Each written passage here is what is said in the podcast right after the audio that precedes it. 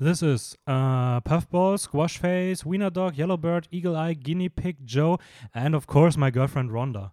Und mit diesem Zitat heiße ich euch herzlich willkommen bei Filmjoker. Ähm, mein Name ist Dennis, mir gegenüber sitzt wie immer, wie häufig, nicht wie immer, wie häufig der wundervolle Raphael. Moin, Raphael. Moin! Na, war das nicht ein tolles Zitat? Das war ein wunderschönes Zitat. Ich muss mich gerade echt zusammenreißen, nicht einfach laut in, ins Mikrofon zu lachen. Ja, ähm, es ist ein bisschen random, aber es hat einen, einen Grund. Und zwar, äh, ich habe mal nachgeguckt, das war mein allererster Film, den ich bei Letterbox eingetragen habe. Am 01.01.2018, äh, The Secret Life of Pets. Und das ist für mich immer so ein Meilenstein, weil das der erste, das war der, der Film, ab dem ich begonnen habe, mich mehr mit Film zu beschäftigen. Und ich dachte mir, so ein Film wie Pets, der wird wahrscheinlich nirgendwo anders mal die Chance bekommen, eine Quote zu werden. Ja, oder Warum überhaupt wahrscheinlich genannt zu werden oder so. Ja, Oder? und äh, jetzt ist er hier gelandet mit einem großartigen Zitat, meiner Meinung nach. Finde ich, finde ich auch sehr schön. Ähm, direkt mal eine Frage vorweg. Pets, äh, was ist das für ein Film und warum war das der entscheidende Film, dass du angefangen hast, äh, Ähm, das mehr zu machen? Ja, ist eine gute Frage an der Stelle. Äh, sagt dir der Film was? Also kommt er dir bekannt vor oder kennst Der du ihn? kommt mir bekannt vor, aber äh, also es ist ein Animationsfilm. Ja, Es ist dieser Film, wo die Herrchen weggehen und die Tiere, die Haustiere zu Hause dann anfangen, so Party zu machen und ein richtiges Okay. Leben zu führen, wenn die, wenn die Herrchen nicht da sind und die nee, okay, dann habe ich tatsächlich einen anderen ganz Leute anderen Film im. Kopf. Ich hatte gerade den Film Cats and Dogs im Kopf. nee, es war schon Pets. Er war trotzdem nicht gut. Okay, Äh, ja, aber trotzdem erst für alle Zeiten in meinem Letterbox ähm, eingetragen als Hey Meilenstein, das war dein erster Film vor vier Jahren. Ähm, ja, sehr schön. ja, und dann dachte ich mir, ich hatte gar keine Ahnung, was ich für ein Zitat nehmen soll und dann habe ich einfach mal mich ein wenig von meinen Altlasten inspirieren lassen.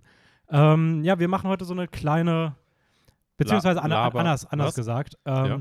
das hier ist die letzte Live-Folge. Erstmal. Wir, Ah, ach so, so meinst du das. Ja, wir, ja, okay. Ja. wir nehmen jetzt noch heute zwei Folgen auf. Ich nehme übermorgen noch eine Folge mit Theresa auf. Mit André Schneider vorproduziert, weil wir gönnen uns einen kleinen wohlverdienten Urlaub. Aber das heißt natürlich für euch nicht, dass ihr nicht auf, äh, dass ihr jetzt auf, auf Podcast verzichten müsst, Ja. sondern wir haben fleißig vorproduziert. Das heißt, ihr bekommt Oder weiterhin. s- sind dabei. Ja. Ja. wir sind dabei, aber wenn ihr die Folge hört, haben wir fleißig vorproduziert.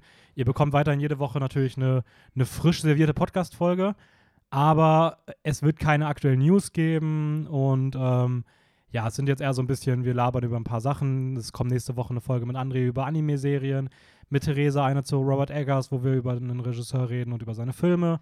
Und wir mal nehmen heute danach noch eine Folge Ja, auf, wo ja. wir einfach noch über sechs Filme quatschen, ähm, die wir jetzt uns gegenseitig so ein bisschen aufgegeben haben zu schauen. Ja. Und jetzt machen wir aber zur Einstimmung noch mal ein letztes Mal so, bevor wir jetzt auch gar nicht mehr so viel reden, machen wir nämlich jetzt noch mal so eine richtige Redefolge. Und haben wir mal wieder ein paar Fragen überlegt, quatschen einfach ein bisschen drauf los und gucken mal, wo es uns hintreibt. Ja, Ähm. und die, die Fragen sind auch sehr wild durcheinander. also es erinnert so ein bisschen an die Folge, die wir schon mal von einem so halben, dreiviertel Jahr aufgenommen haben. Ich glaube, die hieß damals unser spontaner Seelenstrip. Ja, Auch eine sehr gute Folge, wie ich finde. ja. Ähm, Heute genau, einfach. unseren, spontan, unseren, unseren spontanen Seelen-Lap-Dance. das ist richtig komisch. so eine Steigerungsform. Ja. Und am Ende ist es Unser so Seelenpetting. Okay, lassen wir das. Ähm, unsere Seelenprostitution. Anyways, ähm, Okay. genau, was ich noch vorweg sagen wollte ist, äh, ja, falls ihr das irgendwie aktuell merkt, es gibt dieses Jahr vielleicht ein bisschen einen Fokus auf so Animationssachen. Äh, wir haben jetzt ja so, schon ja. die, die Disney-Reihe am Laufen. Letztes Jahr gegen Ende hatte ich ja mit André die beiden Folgen zu Studio Ghibli. Wir hatten was zu Pixar. Ähm, Disney ist jetzt bei fünf Folgen. Drei kommen da noch. Ähm, wir planen dieses Jahr noch DreamWorks zu Mhm. machen. Wahrscheinlich auch mit sechs Folgen. Ähm, ich mache mit André noch drei Folgen zu Anime-Filmen. Es wird noch Einzelfolgen zu anderen Studios geben, sowas wie Leica, äh, Sony Animations, Fox Animations, Illumination. es gibt, gibt halt sehr viel. Ähm, und das ist so ein bisschen der Fokus dieses Jahr. Das heißt natürlich nicht, dass wir trotzdem die anderen Sachen nicht alle mitnehmen, aber das hat schon Sinn. Äh, das macht irgendwie Spaß, das alles mal so im Vergleich miteinander zu sehen. Also da ist dieses Jahr ein bisschen der Schwerpunkt, aber ihr kriegt ja auch in jeder Folge immer noch anderes geboten, nur dass ihr nicht euch wundert und denkt, hä, was ist denn da passiert? Warum Ja. gibt es eigentlich mittlerweile Also so die- viel? Checken Außer, die das also ich meine, die ganzen, die ganzen Schnappatmer sind sowieso immer bedient mit den Kurznews. Außer jetzt Die vielleicht ja bei den vorproduzierten Folgen. Ja, ausfallen. ja. Aber Mhm. es wird auf jeden Fall noch weitergehen. Ja, das, die kommen wieder. Also die müsst ihr euch keine Sorgen machen. Ähm, ja, und dann wollen wir auch direkt mit den Kurznews, Kurznews starten. Und die sind heute wirklich nochmal besonders kurz. Also da ist wirklich die, die Creme de la Creme der kurzen News dabei. Äh, nämlich das erste, einen kleinen Nachtrag in Sachen Neuerscheinungen. Das haben wir irgendwie ein bisschen vergessen bei uns auf Instagram zu Promoten. promoten, weil es irgendwie auch gar nicht so richtig bekannt war. Aber ähm, auf Prime ist eine Animationsserie erschienen, erschienen, die sehr, sehr gut sein soll, nämlich The Legend of Fox Machina. Ähm, okay, also die Legende von und dann Fox geschrieben wie der Fernsehsender Fox, also mit V und Machina. Ganz weird. Äh, ist eine Animationsserie, steht bei 9,2 bei IMDb, bei über 2000 Bewertungen schon, gilt so ein bisschen als Primes Antwort auf Arcane. Ähm, Okay. Ist im Dungeons and Dragons Universum angesiedelt, blutige Fantasy, äh, soll sehr, sehr gut sein. Es sind die ersten drei Folgen draußen, die machen das genauso, alle, jede Woche drei Ja. Folgen. Zwölf wird es geben, also drei mehr. Ähm, das heißt, für alle Leute, die Arcane so geil fanden, dass sie Bock mehr auf solchen Stuff haben, Nice. äh, das könnte wirklich ein richtig guter äh, Gegenpol sein. ja, nicht Gegenpol, sondern eine richtig gute Überbrückung, bis es dann vielleicht da Ja, weitergeht. ja, okay. Also Nice. ähm, The Legend of Fox Machina auf jeden Fall mal eine kleine nachgereichte Empfehlung an der Stelle. Und ähm, Aber- hast, Aber weißt du, warum das so untergegangen ist? nee, keine Ahnung, wahrscheinlich, weil es sieht von den Animationen jetzt halt nicht so krass besonders Okay. aus. Es sieht schon cool aus, aber es sieht jetzt nicht aus wie Arcane, ist halt ein Ja, anderer Look ja. so. Ähm, maybe, weil gar nicht so, also Dungeons Dragons ist halt jetzt Ja, nicht so so krass bekannt. groß, so, ne? Gut, man muss natürlich auch dazu sagen, Riot, die Firma von Arcane, hat Ja. natürlich mit der eigenen Community äh, viel, viel, viel mehr Leute, die das halt schauen, beziehungsweise die konnten das halt viel krasser promoten, nehme ich an. Ja, ich habe das halt mit Dungeons and Dragons auch dann erst so richtig spät rausbekommen. Also ja, ja. Das war jetzt nicht eines der ersten Sachen, die ich gelesen habe, sondern irgendwann so, ja, das basiert übrigens. Ah, ich dachte mir, ah, okay, es geht wohl irgendwie um so eine Gruppe von, ich glaube, es sind sechs oder sieben Hauptfiguren, die so ähm, durchs Land ziehen und eigentlich nur so, ja, wahrscheinlich Quests machen oder so. ja vor allem halt einfach so, so, so Geld snacken. und das ist halt so eine bunte Truppe aus Elfen, Zwergen, Ah, ähm, Aber hört sich- Kriegerinnen, Zauber, bla und sowas. aber ziemlich cool an. Und Also- die werden irgendwann damit konfrontiert, dass irgendeine dunkle Macht ihre Heimat Mhm. angreift und es dann für sie halt auch persönlicher wird. Und Ja. dieser soll extrem gut sein. Ähm, es ist halt unfassbar geratet. Also auch die Folgen sind 8,8, 8,9, 9,4 jetzt die ersten drei. Damn. Also das äh, kann wirklich richtig, richtig stark sein. Ist natürlich erst drei von zwölf Folgen draußen. Mal gucken, Ja. wie es sich weiterentwickelt. Aber Ah, es sind zwölf Folgen, also nicht. mhm, Das heißt, es gibt dann quasi vier Akte. genau, ja. Vier, Okay. Das läuft jetzt einen Monat lang. Ähm, die zweite Sache, es gab einen kleinen, ähm, kleinen verbalen medialen Schlagabtausch zwischen Disney und äh, Peter Dinklage. Hast du davon mitbekommen? Äh, ich habe, ich meine, du hast mir das am Rande mal gesagt, weil ja Peter Dinklage äh, die verurteilt hat wegen Schneewittchen und den sieben Ja, genau. Zwergen. Ja. Ähm, genau, da, der hatte in einem Podcast, ich glaube, dem What, What the Fuck Podcast, hat er irgendwie, wurde er so darauf angesprochen und da äh, hat er sich darüber aufgeregt, weil Disney macht jetzt hier dieses Snow White Ja. Remake. Ach nee, ich habe ich hab auf Instagram darüber gelesen. Okay, Okay. genau meint. Nee, wir haben nicht Ja, drüber okay. geredet. Ja, ja, aber ich habe Ähm, davon mitbekommen. Ja. Ich war gerade auch so, ich dachte mir so, ich kann mich nicht dran erinnern, aber Nee, es okay. wird bestimmt so gewesen Ja. sein. Äh, nee, und da hat er sich äh, massiv darüber aufgeregt, weil, ähm, also er hat gesagt, ich übersetze es jetzt mal, du bist auf einer Seite progressiv, damit meinte er, dass Mhm. die Hauptdarstellerin Rachel Zegler, die halt Schneewittchen spielt, lateinamerikanische Ja. Wurzeln hat, was ja schon eine krasse Änderung ist, ähm, die übrigens auch in West Side Story eine ziemlich gute Hauptrolle mitspielt. Wahrscheinlich hat auch ein paar Awards schon bekommen. Anyways, Ja. ähm, also du bist auf der einen Seite progressiv, aber dann machst du trotzdem diese fucking rückständige Geschichte über sieben Zwerge, die in einer Höhle leben. Okay, es ist jetzt eigentlich ein Haus, aber in der Wut passiert das mal. Ja. Äh, was macht ihr da und so weiter und so fort. Das ist noch ein bisschen weiter ausgeführt. Äh, Disney hat darauf schon geantwortet und ähm, hat sich äh, zu Wort gemeldet mit der Info, ähm, ja, wir nehmen das so an und äh, keine Sorge, wir sind uns dessen bewusst und wir wollen auch keine Stereotype ähm, rezitieren und äh, wir haben uns damit beschäftigt und man hat sich wohl irgendwie was überlegt, um das ähm, nicht zu machen. ja. Aber wohl schon im Vorhinein, das hat man nur noch nicht kommuniziert, weil man halt noch nicht in dem Marketing dafür ist. Und ich habe irgendwo gehört, dass es so ein Gerücht gibt, dass es keine Zwerge sind, sondern irgendwie magische Wesen. I don't know, was sie wirklich machen, aber sie haben sich auf jeden Fall anscheinend damit beschäftigt. Fand es aber ganz witzig, dass da einfach so aus dem, bisschen so aus dem Nichts, so ein kleiner, so ein kleiner Clinch. Schlagabtausch Ja, ja, hochge, hochge, ja. hochge, Ich frage mich aber dann wurde. trotzdem, was Disney sich dabei genau denkt. Weil wenn sie da halt so Figuren komplett irgendwie neu besetzen und halt diese Originalgeschichte halt komplett umschreiben, weiß ich nicht genau. Auf der anderen Seite ist halt immer was Neues. Also das ist Ja, ja, ja, genau das, ja, was ja, klar. bei Maleficent beispielsweise halt so gut funktioniert hat. Ja, ja. Ähm, also ist ja eigentlich gut, wenn sie die Geschichte so ein bisschen in neueres Gewand packen. Ja. Sonst braucht, also sonst brauchst du die Live-Action-Dinger auch nicht. ja, ja, klar, Also, natürlich, natürlich. Ja, ja, ähm, ja. Aber ja, ich bin trotzdem mal gespannt, wie es wird. Ähm, oder ob sie es einfach jetzt erstmal nur sagen, und den Shitstorm einfach ein bisschen vorbeugen und im ersten Trailer Ja. dann so, ja, Disney, das sind schon trotzdem noch sieben Zwerge. Also so, Nein, wir haben sie magische Wesen genannt. ja, magische Zwerge. Ähm, ja, mal gucken, was dabei rumkommt. Ah, fand ich ganz witzig. Und damit können wir auch schon eigentlich zum, zum Recap gehen.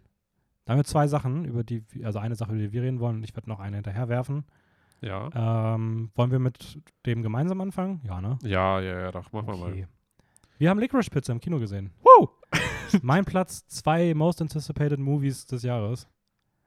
Ähm, Ich überlege gerade, ob der bei mir überhaupt drauf war. Ich glaube, ja, er war irgendwo drauf. Aber, aber weiter deutlich weiter hinten, ja. hinten.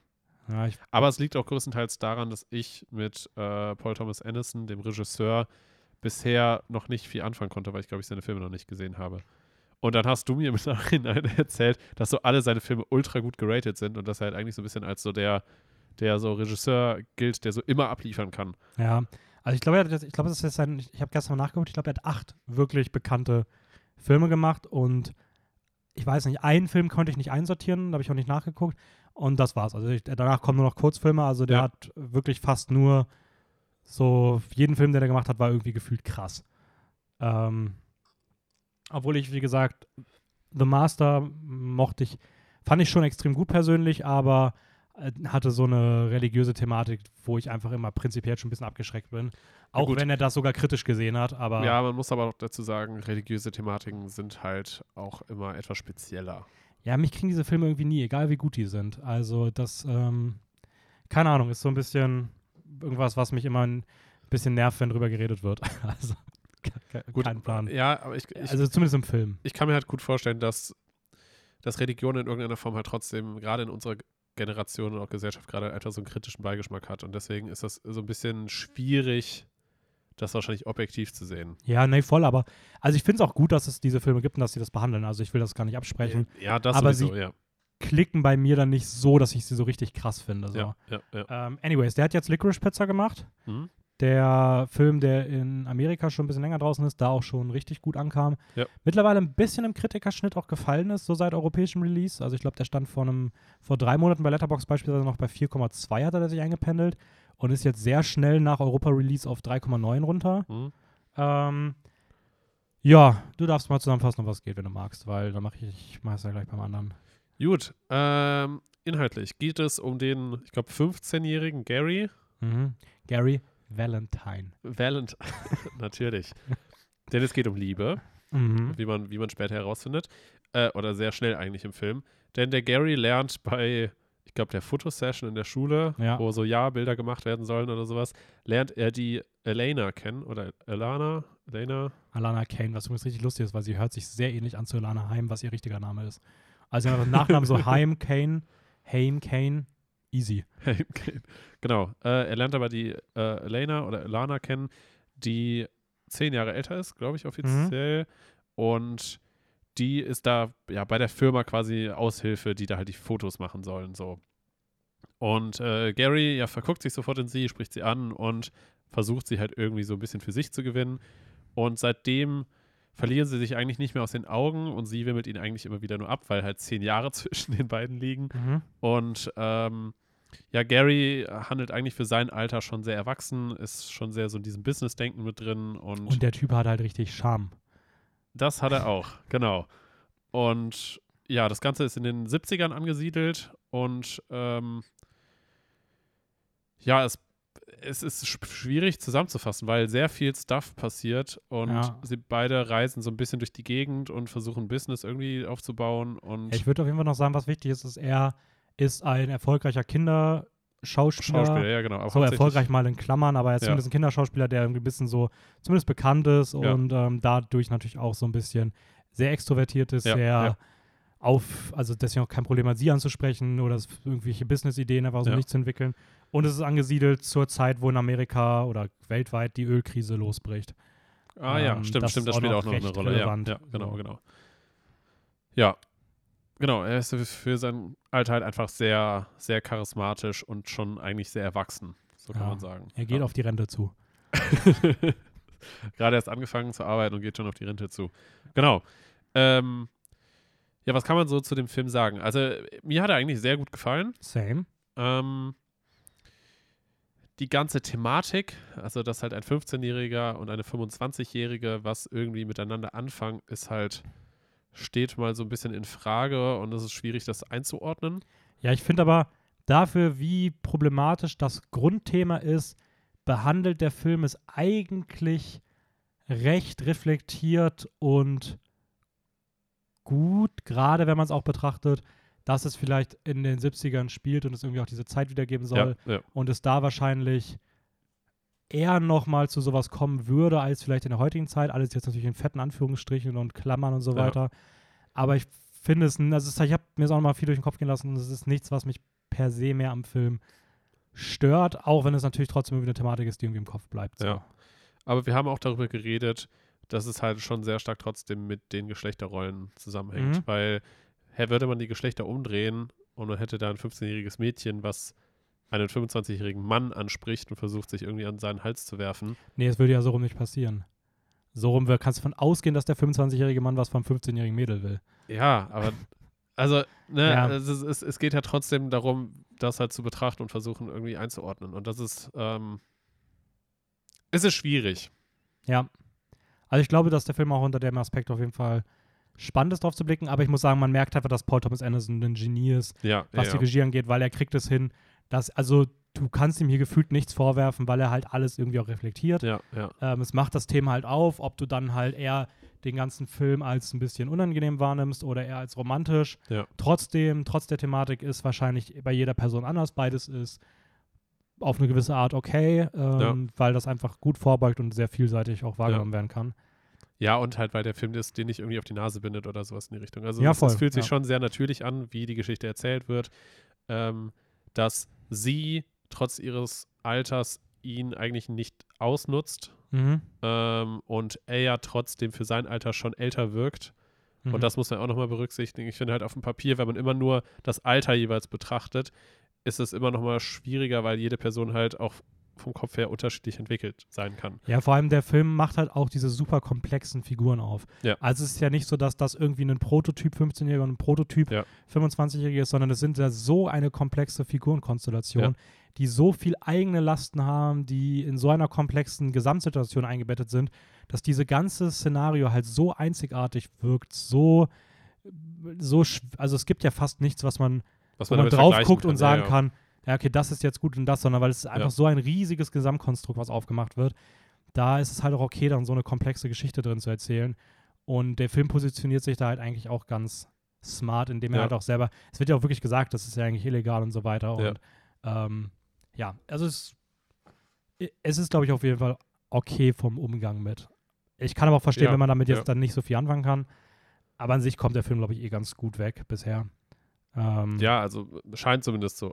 also es ist jetzt zumindest niemand, der, der den Film halt so dafür vielleicht so kritisch verurteilt, dass er ihn komplett an die Wand fahren will Ja. oder sowas in die Richtung. Ja, das, äh, der, der Film hatte wohl, ich habe es irgendwie nur ganz über, beim Überfliegen von ein paar Kritiken gelesen. Ähm, der hat wohl ganz kurz in Amerika so eine kleine Shitstorm-Welle bekommen für, sein, äh, für seinen Humor über, über Japan und sowas. Ähm, und da habe ich einen ziemlich witzigen Kommentar gelesen von wegen so, ich finde es lustig, dass der Film bei den ersten Screenings so einen krassen Shitstorm losgetreten hat, wegen diesen äh, Ja, Asien-Witzen da. Und ähm, die Szenen so irrelevant sind, dass sie hätten easy rausgeschnitten ja, werden können, ja. aber sie trotzdem für den internationalen Kino-Release drin gelassen wurden. ähm, ja, es, es ist halt vollkommen satirisch in diesem Moment. ja, natürlich. Und es stellt definitiv eher den Amerikaner bloß als, Ja, äh, ja. Als die anderen, aber Ja, einfach nur kommentiert mit, ja, ich spreche gar kein Japanisch. ja, einfach richtig gut. Ähm, gut. Ja, was kann sonst noch sagen? Ich finde, das Ding ist technisch absolute Meisterklasse. Mhm. Also Kamerashots sind teilweise Dazu müssen wir noch sagen, wir, wir haben ihn auf, ich glaube, 70? Nee, 35. 35 mm ja, geschaut, 35 genau. Millimeter geschaut. Genau. Das heißt, es gab ein durchgehendes kleines Bildwackeln, was aber durch den ratternden Projektor bedingt war, was einfach wundervoll war. Ich muss sagen, ich hatte am Anfang ein bisschen Probleme damit, weil Mhm. ich weiß nicht, ob das technisch absichtlich gemacht wurde oder ob es nur so oder ob das halt durch ich meine, ob das im Nachhinein eingefügt wurde, der Effekt, oder ob es halt durch das Film selber kam. Weil gerade am Anfang konnte man halt diese weißen oder sehr hellen Flächen im Film so ein bisschen flackern sehen. Ich würde fast behaupten, das war so auf dem Film. Das entspricht einfach wahrscheinlich Okay. dem Filmmaterial und der dahinter. Aber ich, wie gesagt, ich, also wir haben ja eh schon drüber geredet. Ja. Ich fand es nämlich tatsächlich eher cool und gar nicht störend, weil ich mir halt dachte, so Ja. nice, das wirkt halt wirklich so, als ob ich gerade in den 60ern im Kino, äh, in den 70ern im Kino sitze und mir Film angucke. Ja. Ähm, aber Ja, wie ich gesagt, kann es auf jeden Fall für- verstehen. für Wahrscheinlich, wenn man einmal darauf achtet und davon genervt ist, dann kann man es nicht mehr ausbilden. Ja, das, das war das Problem, weil der Film hat halt, also war wirklich direkt von der ersten Szene an und da ist es mir direkt aufgefallen und ich, ich hatte richtig Schwierigkeiten die ersten fünf Minuten. Also ich hatte, mir ist sogar echt kurz der Gedanke durch den Kopf gegangen, wenn das so weitergeht, ich kann den Film überhaupt nicht genießen. Also es war wirklich so, dass ich kurz überlegt hatte, so, ich kann ihn wirklich überhaupt nicht so genießen, dass, also ich würde das niemals machen, aus dem Film rausgehen, aber der Gedanke kam mir Das wäre einfach wirklich. so lustig, wenn du einfach so eine 10 Minuten einfach aufstehst und einfach gehst. also richtigen Aufstand machen, so, so alle Leute anschauen, so richtig so kopfschüttelnd. Was für eine scheiß Qualität hier? ähm, ja, nee, aber ähm, kann ich auf jeden Fall verstehen. Ich fand es tatsächlich ziemlich cool. Ich muss aber sagen, ich finde generell, wie gesagt, diese Optik, er drängt sich halt von dem Visuellen sehr stark auch so den Vergleich zu Once Upon a Time in Hollywood auf. Hm? Aber ich liebe Once Upon a Time in Hollywood, aber Once Upon a Time in Hollywood sieht halt aus wie, oh cool, hier wird filmisch die 70er nachgemacht. Ja, ja. Und das Ding sieht halt aus, als Das- du es in den 70ern ja, gefilmt hast. Es, also es alles. sehr Die realistisch, ja. Figuren, das Figurendesign, die, wie diese Thematiken Auch, auch eingebaut die sind. Sets und alles. Also es, es wirkte es super authentisch. Also Ja, richtig, richtig krass einfach. Ja. Ähm, tolles Schauspiel von den beiden Hauptdarstellern. Also Alana Haim spielt das, Alana Haim spielt das äh, großartig. Die hat vorher noch nichts groß gemacht. Mhm. Gleiches gilt für Cooper Hoffman. und auch ziemlich witzig, das wusste ich nicht, da- darauf hast du mich hingewiesen, dass die Familie von ihr im Ja. Film ihre tatsächliche Familie auch Ja, ist. mit ihren echten Schwestern und äh, Ihren Eltern. ja, schon ziemlich witzig. Und äh, ja, Cooper Hoffman ist der Sohn von Philip Seymour Hoffman, der leider viel zu früh verstorben ist. Hm. äh, den man auch aus vielen der anderen Filme von We äh, Paul Thomas Anderson kennt. Das wollte ich Mhm. grad fast Wes Anderson sagen.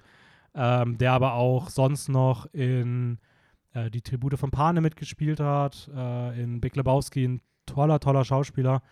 Und ja, Cooper Hoffman hat jetzt als sein Sohn sein Regiedebüt, äh, sein Regiedebüt, sein, was rede ich denn hier? Sein Schauspieldebüt genau, gegeben. Was du da redest. Und äh, sonst sind noch dabei Sean Penn, der ziemlich cool ist in seiner Rolle. Äh, Tom Waits, der einfach großartig sieht, als er aus diesem Nebel auftaucht in dieser Bar. Äh, Bradley Cooper, der sehr wenig Screentime hat. Ja, fand ich schade. Ja, ich fand's okay. Ich fand, der Film war trotzdem rund. Ist- Ja, es, es geht aber hauptsächlich darum, dass halt eine Szene im Trailer gezeigt wurde, auf die ich mich irgendwie gefreut hatte, weil ich, weil ich gerne gewusst hätte, wie es zu, Mhm. diesem, zu dieser Situation kommt. Und diese Szene wurde nur im Abspann gezeigt, leider. ja. Ich fand's gut so. Ja, ist Ähm, okay. Und großartige Musik einmal mehr von Johnny Greenwood. Der Typ ist einfach ein absolutes Genie. Ich glaube, ist momentan mein Lieblingskomponist. Äh, seit Spencer spätestens und der hat auch hier wieder abgeliefert. Drei solche krassen Soundtracks in einem Jahr mit noch The Power of the Dog. Ist einfach crazy. Und äh, mehr habe ich zu Licorice Pizza auch nicht zu sagen. Außer, dass der Titel sehr random ist. Ja, absolut. Also. Lakritzpizza hat gefühlt keinen Bezug dazu, außer, dass man vielleicht sagen könnte, dass Lakritzpizza so außergewöhnliche Pizza ist, die eigentlich nicht existiert, dass es sehr gut zum Film passt. Weil der Film so irgendwie Ja. weird und außergewöhnlich ist. Ja, oder ich finde, es ist auch so ein bisschen so, du willst erwachsen sein, aber das, du machst es irgendwie auf so eine kindische Art. Ja. So L- Ja, ja, Lakritzpizza. ja, ja, okay. Also irgendwie, äh, so, ich, ich finde es einfach einen geilen Titel. Also ich muss sagen, ich finde rein klanglich klingt der Film vom Titel her richtig geil. aber halt auf Englisch. ja, natürlich. Licorice. Im deutschen Lakritzpizza. Ich bin froh, dass sie es nicht so genannt haben. ähm, Das wäre so typisch deutsch gewesen, dass sie diesen. ja, diesen- Lakritzpizza. Irgendwie Dass so sie den so einmal eindeutschen 70er und zurück oder sowas.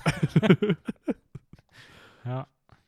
Ja. Ähm, okay, dann du hast noch einen zweiten Film, oder? Ich habe noch einen zweiten Film mitgebracht. Ich habe noch auf Netflix äh, The House gesehen. Ein das Ding ist, bei MDB ist das ganze Ding als Miniserie mit drei Episoden drin, was richtig dumm ist, weil wenn du bei Netflix den einfach abspielst, der wird ab Anfang angezeigt, der geht jetzt eine Stunde 35 und die laufen hintereinander weg. Also das ist keine, also das ist keine Miniserie, das check ich, check ich überhaupt nicht. Ähm, ja, ist meiner Meinung nach auch wirklich ein richtiger Film, der aus drei Episoden besteht, also Mhm. so ein bisschen Anthologiekram. Ähm, Regie, alles neue Leute, die irgendwie bisher nicht groß was gemacht haben, also kein Spielfilm oder so. Äh, die haben alle richtig edle Namen, das ist richtig witzig. Es sind vier Leute und zwei davon, einer ist einfach Nikki Lindros von Bar und Emma de Sweff. Also ich finde, die haben richtig coole Namen. Und dann noch Mark James Rolls und Paloma Baeza. Also das sind so richtig vier außergewöhnliche Namen. Ähm, und es geht um eine Geschichte über mehrere Zeitepochen, gebunden an ein immer gleiches Haus, was im Mittelpunkt der Geschichte steht. Mhm. Und es beginnt bei, bis ich würde sagen, ein bisschen in der Vergangenheit so, 8, na, 19. Jahrhundert, ähm, wird so eine ähm, langsam zerbrechende Familie gezeigt. Dann der, die zweite Episode dreht sich um einen ähm, Immobilienmakler, der dieses Haus herrichten möchte und verkaufen will. Mhm. Und in der dritten Episode geht es dann in einer fast apokalyptischen Welt schon um eine, äh, ist dieses Haus eine letzte Bastion und eine äh, Vermieterin versucht, das Haus noch irgendwie in Schuss zu halten und irgendwie, ja, drin zu leben. Und das sind so die drei Grundstories, die erstmal gar nicht so viel miteinander zu tun haben, nämlich Ich eigentlich gar sagen, nichts. irgendwie klingt das sehr random. Ähm, aber es ist halt immer das gleiche Haus, es ist immer der ähnliche Vibe, es ist ein Stop-Motion-Film. Mhm. Äh, es erinnert von der Optik sehr stark an die Animationsfilme von Wes Anderson, gepaart mit einer Prise Tim Burton und ein bisschen Guillermo del Toro. Also so absurd theatral, auch vom Humor ist es ein bisschen so absurder Humor, Mhm. aber eher für Erwachsene ist kein Kinderfilm, auf gar keinen Fall. Ähm, aber es ist auch so ein bisschen düster, so leicht schaurig. Also gerade die erste Geschichte hat so, so wirklich diesen, so diesen schaurigen Vibe. So man kann, das ist, es ist nicht Horror, es ist auch nicht Grusel, das ist so ja, leicht schaurig irgendwie. Und äh, ist eine total geile Stimmung, cooler Mix. Jede Story ist richtig toll, sieht echt gut aus. Also ich finde optisch macht das echt was her. Ähm, war für mich so ein richtiges Überraschungshighlight. Also ich habe damit gar nicht gerechnet, habe nie was von gehört, habe auf einmal gesehen, dass es bei Letterbox auf Platz 1 ist der meistgeklickten Ja, Sachen aktuell. ja. War so, okay, hä? Wie Hab heißt auch da mal rein. His, his House. Nee, The House. The House. Ja, His House ist dieser Horrorfilm, den haben wir mal geguckt. Ah, okay. Nee, The House, das Haus und Ja. ähm, ja, hab dann noch mal reingeguckt und irgendwie alle Leute, die ich so bei Letterbox folge, die, die den schon gesehen haben, waren alle so Ja. vier, viereinhalb und ich war so, okay, krass, hä? Und ja, war auch, äh, bin mal gespannt, ob der am Ende vielleicht sogar noch auch an den Top 10 irgendwo kratzen könnte. Mhm. Weil ich fand den wirklich echt geil. Also er hat echt Spaß gemacht, kriegt auch ab der zweiten Story langsam so eine, der wird dann auch so eine kleine Metapher teilweise auf Klimawandel, Gesellschaftsentwicklung. Also man kann da auch sehr, sehr viel reinlesen, ohne dass es irgendwie zu komplex ist. Ähm, riesige Empfehlung. Also fand ich extrem cool, wollte ich unbedingt nochmal promoten. Und Nice. damit gehen wir zum Hauptthema rüber. Ja, und äh, fürs Hauptthema haben wir uns nämlich überlegt, dass wir, ähm, ja, wir haben uns jeweils so fünf Fragen ausgesucht, über die wir mal ein bisschen quatschen wollen, die wir der anderen Person stellen, aber ich habe bei meinen halt auch selber ein bisschen was zu sagen. Ja, Also ja, sind eher so Same. Fragen an die andere Person, gleichzeitig auch so ein bisschen Gesprächseröffnung. Das Ja. heißt, wir haben theoretisch zehn Themen mit, wir haben jetzt noch eine Stunde Zeit. Ja, wir schauen einfach Wir mal. gucken mal, wie wir Lust und Ja, Laune haben. ja. Vielleicht sind wir eher durch, vielleicht lassen wir auch nur, müssen wir auch ein, zwei Fragen weglassen. Ja. Wir Ich meine, die Fragen uns sind, mal treiben. Fragen sind ja auch so unterschiedlich gestaltet, dass man über manche gefühlt Stunden reden könnte und andere hat man dann vielleicht in fünf Minuten abgearbeitet. So. Ja, also ich muss ganz ehrlich sagen, bei mir sind auch welche dabei, die, über die kann man wirklich keine Stunden reden. Ja, äh, Ja. ich meine ja nur so, Mhm. ne, von der Einordnung her, dass man zumindest äh, das, das, ja. Wir sehen einfach mal, woraus es Schnicki, hinausläuft. Schnacki, Schnucki, will, will, will anfangen. Machen wir Schnick, Schnack, Schnuck? Nee, Sven, du, du kannst, willst du anfangen oder soll ich anfangen? Ja, ich fange mal an. Okay, dann, dann äh, start Meine- the engine. meine- ah, wir müssen uns ganz kurz, wir müssen Ja? uns merken, wir sollten uns am Ende noch so eine Viertelstunde Zeit aufheben, weil wir noch was Kleines, Ah. Spezielles fürs Finale vorbereitet haben. Also wir machen jetzt so eine Dreiviertelstunde äh, bisschen äh, Frage quatschen. Nee, das haben wir uns für einen anderen Podcast aufgehoben. Ah, hey, das könnt ihr, was wir uns da besonders aufgehoben haben, das hört ihr in drei Wochen. ich wollte gerade sagen, Wir haben jetzt eine Stunde Zeit, wir quatschen jetzt. Mein Fehler. Trainer meiner. Ich bin, ich bin da wirklich gerade das Skript so runtergegangen, war so, also bei mir steht das nicht drin. Ja, das war, ja, das ist bei diesem vorproduzierten immer ein bisschen schwierig. ein, bisschen, ein bisschen durcheinander. Gut, erste Frage an dich, Dennis. Mhm, okay. Ähm, ich glaube, darüber haben wir eh schon mal ein bisschen geredet, aber ich finde, das ist trotzdem ganz interessant, mal auszuführen. Wenn du dich irgendwie mal dazu entscheiden könntest, ganz frei heraus äh, mit irgendeinem Regisseur oder Regisseurin, die noch leben, lebende Regisseur Regisseurin, dich einen Abend quasi hinzusetzen und mit denen zu quatschen. Wen würdest du nehmen? Ich habe extra absichtlich eine Mhm. Person gesagt. Ähm, Frage: Ja? Ist es ein realistisches Setting oder ist es ein Setting, in dem wir davon ausgehen, dass ich perfektes Englisch spreche? Ach so, ja gut. Weil ich muss gestehen, egal wie faszinierend es wäre, obwohl ich nur mit der Person alleine sitzen würde, wäre es mir wahrscheinlich auch ziemlich egal. Ja.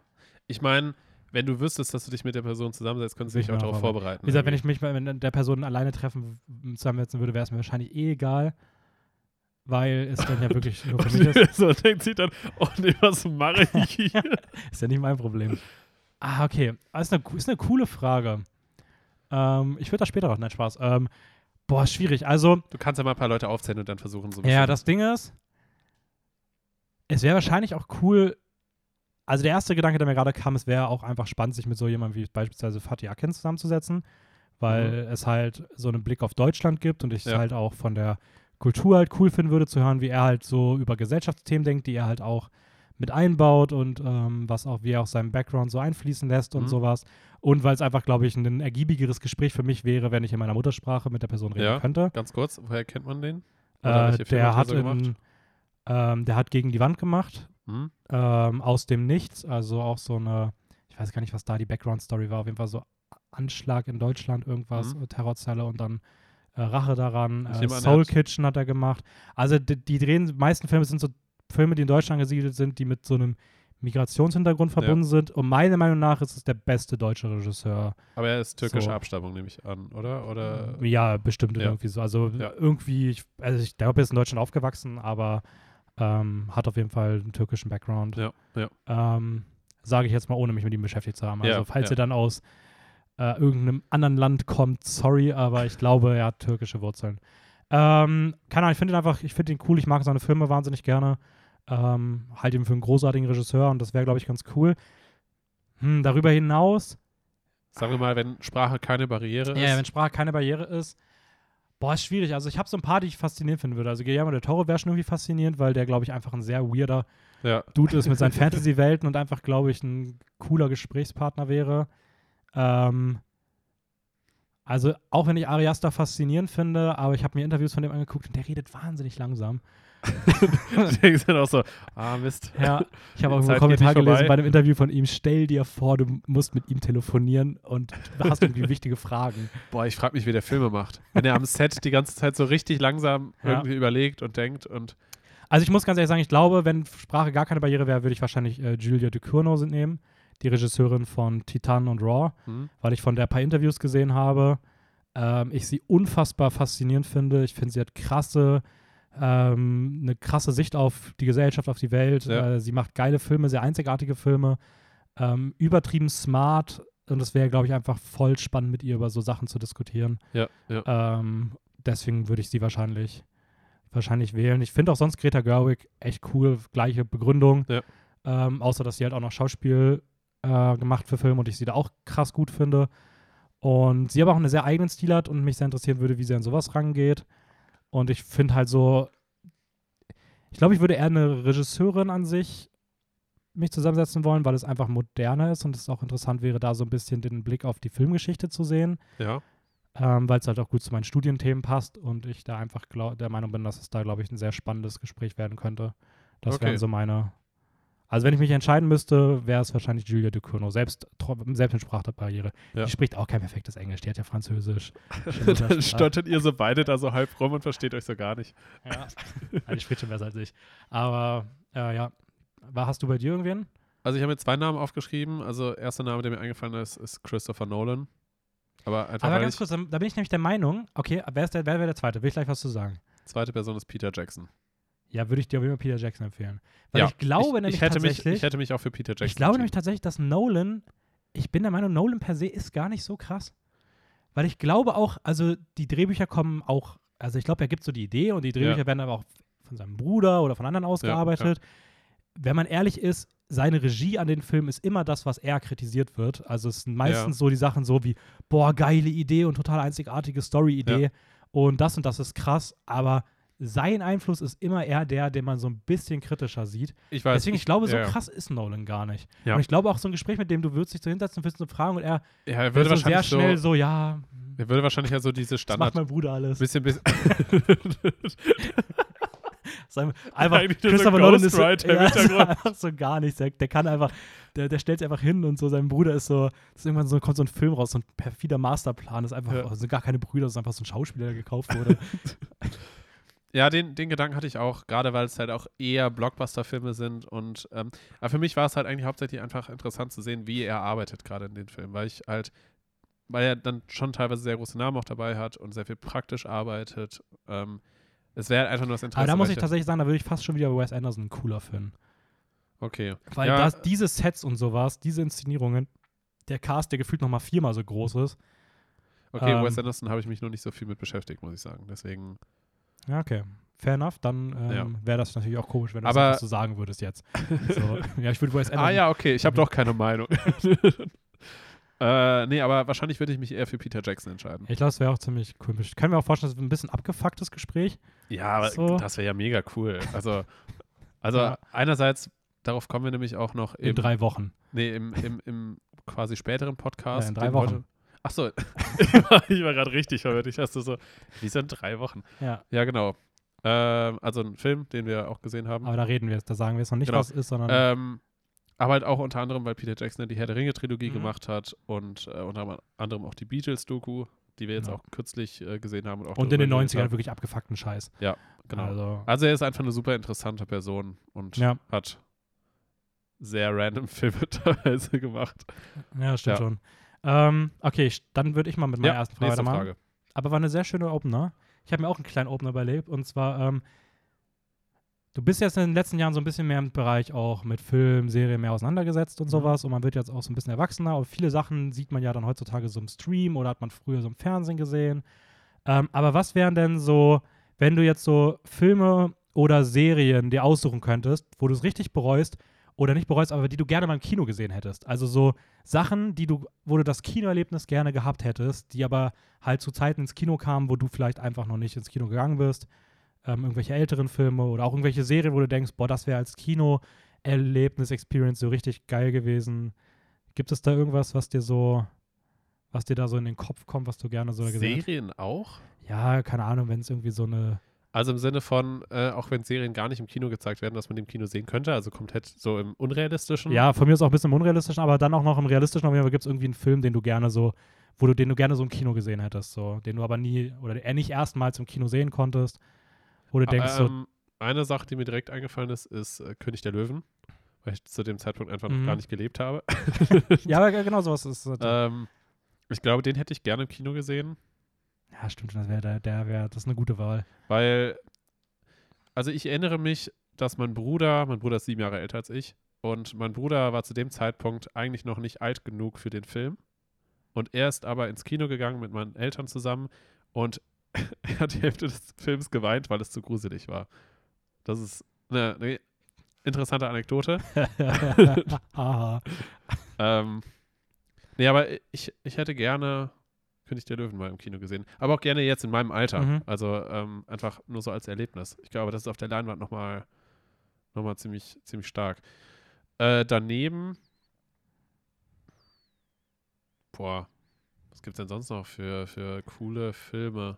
Also ich kann bei mir auf jeden Fall sagen, ich, hab, ich hatte so zwei Franchises, die ich gerne im Kino miterlebt hätte. Das eine wäre Herr der Ringe. Ich habe Herr der Ringe nie im Kino gesehen.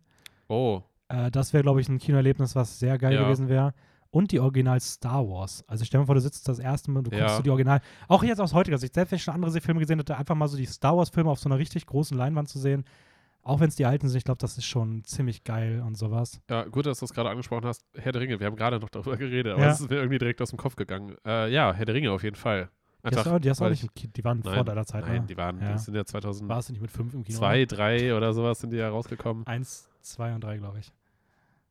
2001, 2002, Echt? 2003. Irgendwie sowas, ja. Ja, müsste das gewesen sein. Ja, da war ich halt vier oder fünf. also, Also nein. nee. ja, ich weiß nicht, es gab ja nochmal so, ich weiß nicht, ob bei der Extended-Version nochmal die ins Kino kam oder sowas. Ja, aber ich bin, ich bin auch tatsächlich, bis ich jetzt nach Wien gekommen bin, wird nicht wirklich auf dem Kino gewesen. okay. Also, wenn es bei mir hochgekommen ist, dann mit Freunden oder, oder Familie, also war vielleicht ein bis zwei im Jahr im Kino oder sowas. Also, das ist ja eine gute Frage von mir. Ja, richtig. ja, richtig. Was- Also, letztendlich könnte man das runterbrechen darauf, ja, ich könnte dir jetzt bestimmt nach und nach äh, Filme aufzählen, Mhm. aber letztendlich kann man es runterbrechen darauf, auf, ja, Filme, die ich persönlich halt super gerne mag und die ich halt nicht im Kino gesehen habe. Ja. Ich stelle mir auch vor, so sowas wie Prestige oder Sieben im Kino wäre bestimmt auch geil, einfach wegen den Mhm. Twists. Weil das ist, glaube ich, dann in so einem Kinosaal mal so ein Film, der so ein richtig, der so richtig krasse Qualität hat und dann aber so einen richtig krassen Twist hat. Ja. Sowas mal im Kino sehen, ist, glaube ich, auch schon so, Ja, wenn der ganze Saal Ja, so hochschreckt oder so. So, what the fuck? ja. So, Oder halt dann auch einfach mit diesem, mit diesem Eindröhnen, also einfach dieses Ja. Erlebnis halt von Musik und, weil ich kann mich nämlich noch damals, damals erinnern, ich habe Interstellar im Kino gesehen. Und Interstellar finde ich, gerade diese Undock-Szene, Ja. das, das hat mich so krass ge gecatcht. Ja. Ja.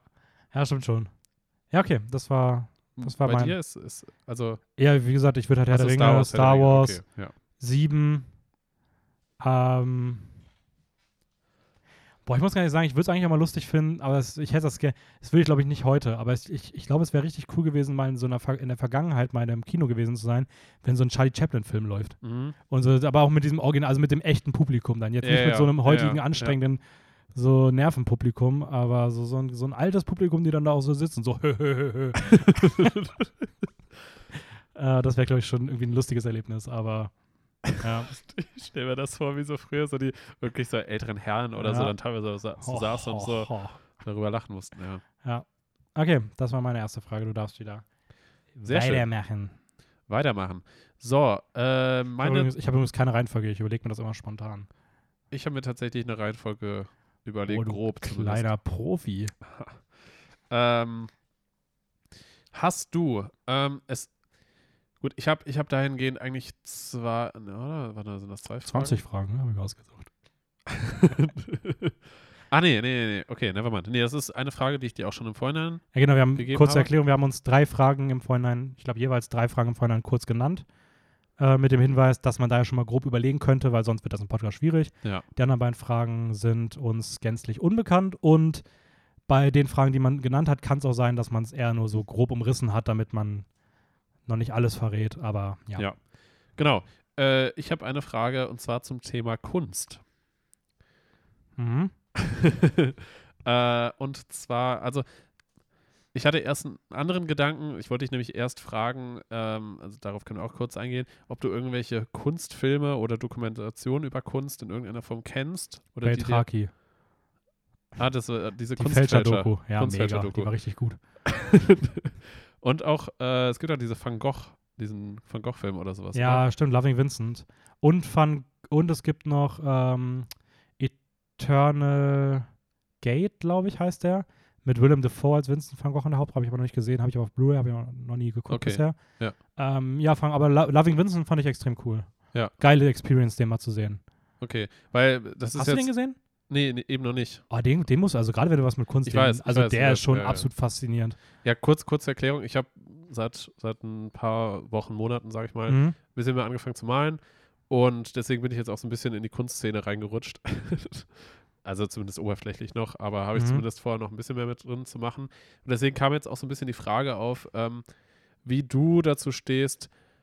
Wann hast du das Gefühl, dass Kunst im Film eventuell keine Kunst mehr ist? Oder ob man eigentlich immer davon sprechen kann, dass egal welcher Film oder wer in irgendeiner Form einen kreativen Blick Mhm, auf irgendwas mhm. hat, ähm, ob alles Kunst ist oder alles als Kunst einzuordnen ist oder ob für dich irgendwann Kunst aufhört. Ja, also du hast ja gerade eigentlich schon selber gesagt, also alles Kunst sehe ich halt nicht so, weil du hast gerade auch schon gesagt, kreativer Blick, also weil nicht jeder Film hat einen kreativen Blick, das Mhm. heißt, wenn es keinen kreativen Blick mehr gibt, ist es meiner Meinung nach keine Kunst mehr.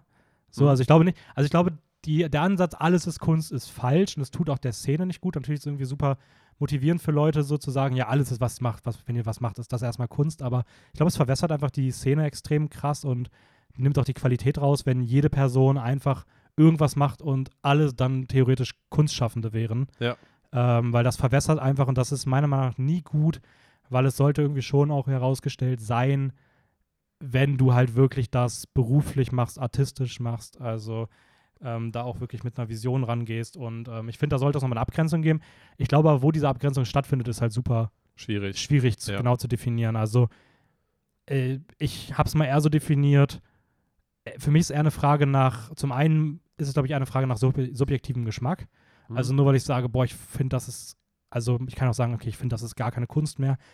Weiß aber eigentlich, dass ich damit eher meinen subjektiven Geschmack meine, weil es einfach gar nicht mein, meine Art von irgendwas ist. Ähm, und die zweite Frage ist für mich halt vielmehr eher so die Kreativität. ja. Also wie sehr merke ich, dass da eine Person wirklich so einen künstlerischen Gedanken hat. Also das ist das, was mir halt irgendwie wichtig ist, dass ich irgendwie das Gefühl habe, es gibt da irgendwie eine Vision, es gibt da irgendwie den Gedanken, was Kunstvolles zu machen und nicht einfach nur 0815 hingeklatscht. Und selbst für mich Marvel ist für mich immer noch Kunst. Also Ja, jedes ja. davon würde ich als Kunstprojekt bezeichnen, ähm, weil das ist halt immer noch, also da sind krasse Visionen teilweise hinter. Ja, Das würde ich ja. niemals in der Hinsicht da jetzt ausklammern wollen, ob das jetzt was für eine Form von Kunst das ist und wie man da steht, das ist ja jedem selbst überlassen. Aber wenn ich jetzt sagen würde, okay, ich, ich äh, stelle mir jetzt einfach mein Zimmer, nehme mein Gesicht auf, wie ich f- 30 Minuten in die Kamera schreie, also da würde Ja, ich mich jetzt nicht als. Kunstschaffenden bezeichnen. Ähm, Vor allem war ja auch der, Sobald das aber beispielsweise ein Statement auf irgendwas wäre und es dann Gedanken gibt und es irgendwie in einem politischen Kontext, kann es halt wieder Kunst sein. Deswegen meine ich halt, das ist halt super schwammig. Aber es kann dann trotzdem sein, dass Leuten nicht gefällt. Trotzdem würde ich mich vielleicht nicht, nur weil ich das einmal gemacht habe, direkt als Kunstschaffenden sehen. da ist dann halt wieder die Frage, wie oft muss man das machen? Ich würde dich beispielsweise auch in deinem Malen noch nicht als Künstler bezeichnen. Aber du gehst Äh? auf jeden Fall darauf zu. Also ich finde, weil man merkt, okay, es ist irgendwie so ein aktiver Lernprozess. Es ist Ja. nicht nur so ein, ich mache das, sondern es ist auch so ein innerer Drang zum Besserwerden, zum mehr Lernen, sich selbst auszudrücken. Und ich finde, das geht halt schon in diese Richtung von Vision teilen, künstlerischem Arbeiten. Und dann kommt halt mit so einer gewissen Wiederholung ähm, meiner Meinung nach dann irgendwann so dieser Übergang, dass man sagt, okay, das nimmt so einen großen Teil in dem Leben ein, Ja. dass man diese Person als Kunstschaffenden bezeichnen könnte. in irgendeiner Form können wir ja eigentlich auch schon sagen, dass wir jetzt mit dem Podcast ein gewisses Kunstschaffen. Würde ich auch sagen, aber Betrachten, einfach auch, ja. weil es halt einfach auch über einen krassen Zeitraum schon Ja, ist. Also wir ja, haben uns ja, ja. auch, also will ich mal sagen, wir haben uns auch krass entwickelt in der Hinsicht schon im Vergleich zu den ersten Folgen. Ähm, es steckt Arbeit drin, es ist eine Vision dahinter, nämlich irgendwie Leuten was näher zu bringen. Ähm, und es ist halt ein großer Teil unseres Lebens auch. Ob das natürlich jetzt irgendwie krasse Kunst ist oder nicht, oder eher was Amateur ist ja nochmal dahingestellt, würde ich mir auch gar nicht auf die gleiche Ebene stellen wie andere. Aber ich würde es trotzdem schon sagen, in der Hinsicht ist, geht es schon in so, hat es schon solche Ansätze, so auf jeden Fall. Mhm, mhm. Ähm, aber ja, ich finde halt, eine Sache, die mir da vorhin noch beigekommen ist, ist, ich finde es halt, generell mag ich es immer, wenn auch so Grenzen ausgelotet werden in Kunst, Mhm. aber ich bin da beim Film ein bisschen picky. Also bei Film finde ich es nämlich tatsächlich beispielsweise nicht geil, wenn das Medium Film zu sehr verändert wird. Weswegen Mhm. ich auch kein Fan von 3D bin. Ich finde, VR hat im Film nichts zu suchen. Ähm, I don't know. Also da bin ich irgendwie so, man kann da super viel mitmachen mit dem Produkt Film, aber ich finde so, das Grundmedium per se oder so bin ich kein Fan davon, wenn es zu sehr verändert wird. Das ist interessant, weil die Frage habe ich nicht mit aufgenommen, aber so eine ähnliche Frage ging bei mir auch so ein bisschen, oder war mir auf jeden Fall im Kopf, als ich, als ich halt überlegt habe, was ich, was ich dich so fragen kann, äh, wäre sowas halt gewesen wie, äh, wo du das Gefühl hast, wo so der Film zukünftig eventuell hingehen könnte oder sowas in die Richtung, oder ob es so eine gewisse Entwicklung halt gibt. Ja, ich glaube tatsächlich, der wird da bleiben. Also grob wird er bleiben. Ähm, ich glaube nicht, dass es wird eher neue Ideen geben, wieder neue, neue andere Genres, die sich durchsetzen, Ähm, andere Arten, Stories zu erzählen. Aber ich, ich bleibe weiterhin dabei, 3D ist definitiv nicht die Zukunft. Ja. VR ist es auch nicht, weil Film lebt einfach davon, dass du eine Vision von einer Person Ja, bekommst so und das so funktioniert in VR nicht, wenn Ja, du ja, selber entscheidest, ja. wo du hinguckst. VR wird eher eine Erlebnis-Event-Experience sein. Ich glaube tatsächlich, äh, VR wird jetzt halt das neue Ding werden. Ich weiß nicht, hast du das mitbekommen? Ist jetzt ein bisschen out of context, aber ich finde, das passt ganz gut jetzt dazu, dass ja Mark Zuckerberg ähm, jetzt quasi dieses neue Metaverse äh, introduced hat. Und das wird jetzt halt wahrscheinlich das neue Ding werden, dass halt Leute Ja, sich wo über auch- VR mehr oder weniger auf der Wo Welt ich halt auch ver- sagen muss, finde ich schon ein bisschen, also finde ich alles sehr problematisch und sehr kritisch. Äh, Das, das kann man halten, wie man weil will, Zuckerberg natürlich auch eine, vielleicht nicht Ja. die beste Person ist, die solche Entwicklungen anführen sollte. Aber das sei mal ähm, dahingestellt. Aber ich meine, ja, ich glaube auch dass- definitiv eher in ja. solchen sozialen Ja. Netzwerken wird das viel mehr in.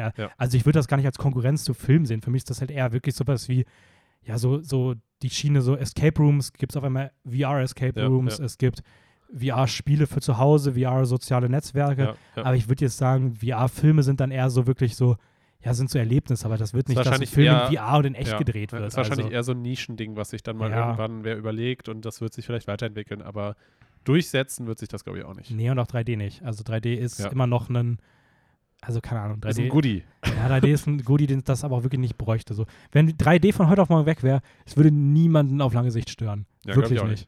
Ähm, ja, aber das ist so meine, mein, mein Gedanke dazu. Ähm, Ja, aber ist ja, ist ja ganz interessant. ich stelle die Frage jetzt auch einfach mal gar nicht so krass zurück. ist, ist voll okay. Voll Weil okay. ich glaube, das ist eh du würdest wahrscheinlich eh wahrscheinlich das meiste ähnlich sehen und Ja, ich meine, über, über was ist Kunst zu diskutieren, ja, das ist halt das, ewig. das, das, also, hört, das hört nicht auf. Also von, da, von daher, also ich würde eher sagen, das kann man vielleicht mal auf irgendwann mal in der Zukunft schieben, wenn man das vielleicht mal ein bisschen ausführlicher irgendwie betrachtet, in einer, in einer Special-Folge oder sowas. ja. Gut. Aber ganz kurz noch, ähm, ich finde es nämlich, weil, weil du es auch bei der Frage eigentlich, eigentlich angesprochen hast, äh, kleine Props mal an dich, du, du machst da mittlerweile echt schöne Bilderchen. Und du hast ja mittlerweile auch einen eigenen Instagram-Kanal. Und da du natürlich jetzt nicht hier dazu aufrufen äh, willst, äh, mache ich das einfach mal. Wenn ihr ein bisschen Kunstinteresse habt, dann lasst gerne mal irgendwie ein Follow bei, bei Ein Hauch für Kunst. Ähm, Oder ein Hauch Kunst. ein Hauch Kunst nur. Ja. Siehst du? Ein Hauch Kunst oder ein Hauch für Kunst, je nachdem, was euch besser gefällt. Nee, ein Hauch Kunst da. Ähm, also Raphael, ich kann nur für Raphael sprechen, obwohl Vincent auch schöne Sachen malt. Mit dem machst du das ja zusammen. Ja, nicht Vincent van Gogh, Nee. der ist schon etwas länger tot. Ja, love you, Vincent. ähm, nee, aber wenn ihr da irgendwie Lust drauf habt, dann schaut da gerne mal vorbei. Back Vielen Dank. zum Thema Film. Ähm, okay, was habe ich denn für eine Frage? Okay, komm, ich mal so. Also das, das ist nicht mehr eine Frage, auf die bin ich am stolzesten, aber die ist richtig Bullshit. Okay. Okay, also, wir haben ein bisschen über Kreativität ja auch gerade geredet, das war ein Mhm. super Übergang. Und Kunst schaffen und ja, Sachen erschaffen aus dem Nichts und seine eigenen Visionen umsetzen. Ähm, wie würde deine perfekte Tribute von Panem Arena aussehen? Klar. Also, wenn du natürlich. jetzt so, du würdest jetzt, es würde so ein, so, also ich meine jetzt wirklich für einen Film, ne? Also nicht für Ja, echt, sondern es gibt okay. jetzt so einen Film und die sagen, ja, wir machen so ein Tribute von Panem-Film und soll einfach wieder so ein Kampf so mit Jugendlichen, so Mhm, eine Arena mhm. sein. Wir brauchen noch eine coole Idee für eine Arena. Wir hatten ja jetzt schon diesen So, so Dschungel-Vibe. Dschungelding und Ja. dann hatten wir noch diese komische Uhr mit dem See Ja. und so. Was ist denn so, was wäre denn jetzt so deine, Idee, wo du sagst, ah, das wäre eine geile, geiles Setting für so eine, für so eine Arena? Okay, okay. Äh, mal ein bisschen rumspinnen. also, Ich erster habe Gedanke. hab zwei. Ich habe mir zwei Ideen für mich überlegt, Okay. die ich cool finde. Erst, erster Gedanke kam mir irgendwas mit Richtung so Dünen, Sandmäßig. Das, Mhm. das fände ich irgendwie ziemlich cool. Aber nur so ein Teil vielleicht davon. Also man kann, in meinem Kopf war jetzt, eigentlich fand ich dieses so urmäßige, dass halt so Mhm. bestimmte Abteilungen gibt, die sich vielleicht so im Zirkel oder sowas angesiedelt sind und halt dann vielleicht so wie so, wie so Pizzastücke eingeordnet sind und dass Mhm. da halt wieder unterschiedliche Themes oder sowas drin sind. Das, das, die Idee finde ich ziemlich cool. Aber ich kann mir vorstellen, das ein bisschen anders zu gestalten. Mhm. Also, dass man vielleicht so äh, das Ganze in so zwei oder drei Etagen oder sowas aufbaut. Äh, das heißt, sowas wie ähm, ganz oben ist vielleicht sowas wie so Sand oder sowas in die Richtung. Aber dann, dann geht das nicht mehr so ganz mit den Uhren auf. Egal. ich, ich werfe die Uhren wieder weg. Äh, ich fände es cool, diese ganze Arena in so mehreren Etagen aufzubauen. So oben vielleicht so, so dünenmäßig, ähm, wo dann vielleicht auch so, so wilde Tiere in irgendeiner Form sind, wie Skorpione oder Schlangen oder sowas in die Richtung, die sich so verteilen und von denen du halt plötzlich angegriffen werden könntest. Dann darunter vielleicht so, so ein mittleres Level. Äh, keine Ahnung, was es da geben könnte. Vielleicht so ein Sumpf oder sowas. und ganz unten vielleicht so eine Art Wasserwelt, aber mit so, mit so Tubes. Das finde ich, glaube ich, richtig cool. was, sind, was sind denn Tubes? Also so, so Röhren quasi, die in der Unterwasserwelt Ah, quasi so hin und mhm. her gehen, ähm, wo dann plötzlich vielleicht bestimmte Teile unter Wasser geflutet werden oder Ja, so. okay. Aber das muss dann natürlich so gestaltet sein, dass auch Leute wirklich dann durch diese Welten halt, dass alle Sachen attraktiv sein könnten, weil es da irgendwelche Goodies dann halt gibt oder so. Okay. Ist eine schöne Version. Und das ist alles, alles natürlich voller Kameras, ne? alles kann man beobachten, wie immer. Hat auch ein bisschen was von allen drei Teilen von Maze Runner. Okay, ich habe Maze Runner nie gesehen, deswegen. Ja, ich auch. Also ich habe sie mal gesehen, also es hat auch gar nichts mit, also der dritte hat was mit Dünen zu tun, das war's. Ah, okay. Aber irgendwie, ich weiß nicht, es ist so drei verschiedene Themes. Ja, Mhm. ja. Ja, gut, die Sumpfwelt müssen wir natürlich noch ein bisschen, ob das jetzt wirklich Sumpf ist oder was anderes, Mhm. keine Ahnung. Aber so zumindest, dass es halt so ein bisschen unterschiedliche, ja, wie kann man sagen, unterschiedliche Welten halt hat. Also Mhm. schon sehr unterschiedlich, aber alles irgendwie so seine eigene Attraktivität hat und natürlich die eigenen Gefahren. Ja, okay. Ja. Mein erster Gedanke wäre nämlich so gewesen, ich hatte erstmal so eine riesige Burg, irgendwie in so einer Form, mit so tausend verschiedenen Räumen und Settings und Oh, das sowas. wäre auch cool. weil es mal so ein Gebäude wäre, aber Ja. es ließe sich bestimmt irgendwie mit diesem Wüsten-Setting kombinieren und dann eher so einen Tempel oder eine Pyramide, Mhm. aber halt eher sowas innerlich, also irgendwas in Räumen Ja. drin. Würde ich, glaube ich, ganz cool finden. Aber so mein Hauptgedanke wäre, ich würde es so richtig geil finden, so eine richtig krasse Bergwelt. Also so mit so richtig steilen Wellen, so verschneiten Bergspitzen, so engen Pfaden, Ja. Höhlen und sowas und so eine richtig lebensfeindliche Umgebung, was so richtig krass vertikal ist irgendwie. Ja, ja, ja. Weil ich glaube, okay, das könnte okay. richtig, richtig wild sein. Ja. Ja, ich habe halt auch mehr daran gedacht, dass man halt mehr so, dass so ein bisschen geschlossener Innenräume Ja. halt sein sollten. Und das halt ganz oben eher halt so dieses Level, was sehr offen ist, Mhm. aber wo halt so, so, so Gefahren halt quasi im Sand halt lauern. Und sobald man immer weiter runter geht, dass es immer geschlossener wird und man da quasi, sobald man in einen Gang kommt mit einer Person, kaum noch abhauen kann. Und dass dieses Battle mehr oder weniger forciert wird zwischen dann zwei Personen, die sich halt treffen. Und dass man halt dann quasi nur in eine Richtung davonlaufen kann Mhm. oder so. So, das, das glaube ich, fände ich Ja, ganz okay. cool. Äh, apropos irgendwie so Angst haben vor irgendwas, vor welcher nächsten Frage deinerseits muss ich mich denn fürchten? Das war natürlich mal wieder ein richtig krasser Übergang. Äh, du musst dich nicht fürchten, sondern ein bisschen deine Kre Kreativität anstrengen. Denn ich habe die Frage für dich mir ausgesucht. Ähm, aus dem Marvel- und oder DC-Universum. Mhm. Ist jetzt ein bisschen, bisschen geeky, ein bisschen nerdiger, aber wenn du dir da eine Superkraft aussuchen könntest, welche würdest du nehmen? Also für dich selber quasi, dass du diese Superkraft besitzen könntest. Dann kannst du dich ja dann. Aber es muss von einer Figur sein, also die es auch wirklich gibt. Ich kann Genau. jetzt nicht irgendwie sagen, so Ja. ja, ich will du würdest gern fliegen. so. Dann könntest du halt eher sagen, okay, du würdest gerne die Superkraft von Superman haben. Okay. Ähm. Boah, das ist aber schwer.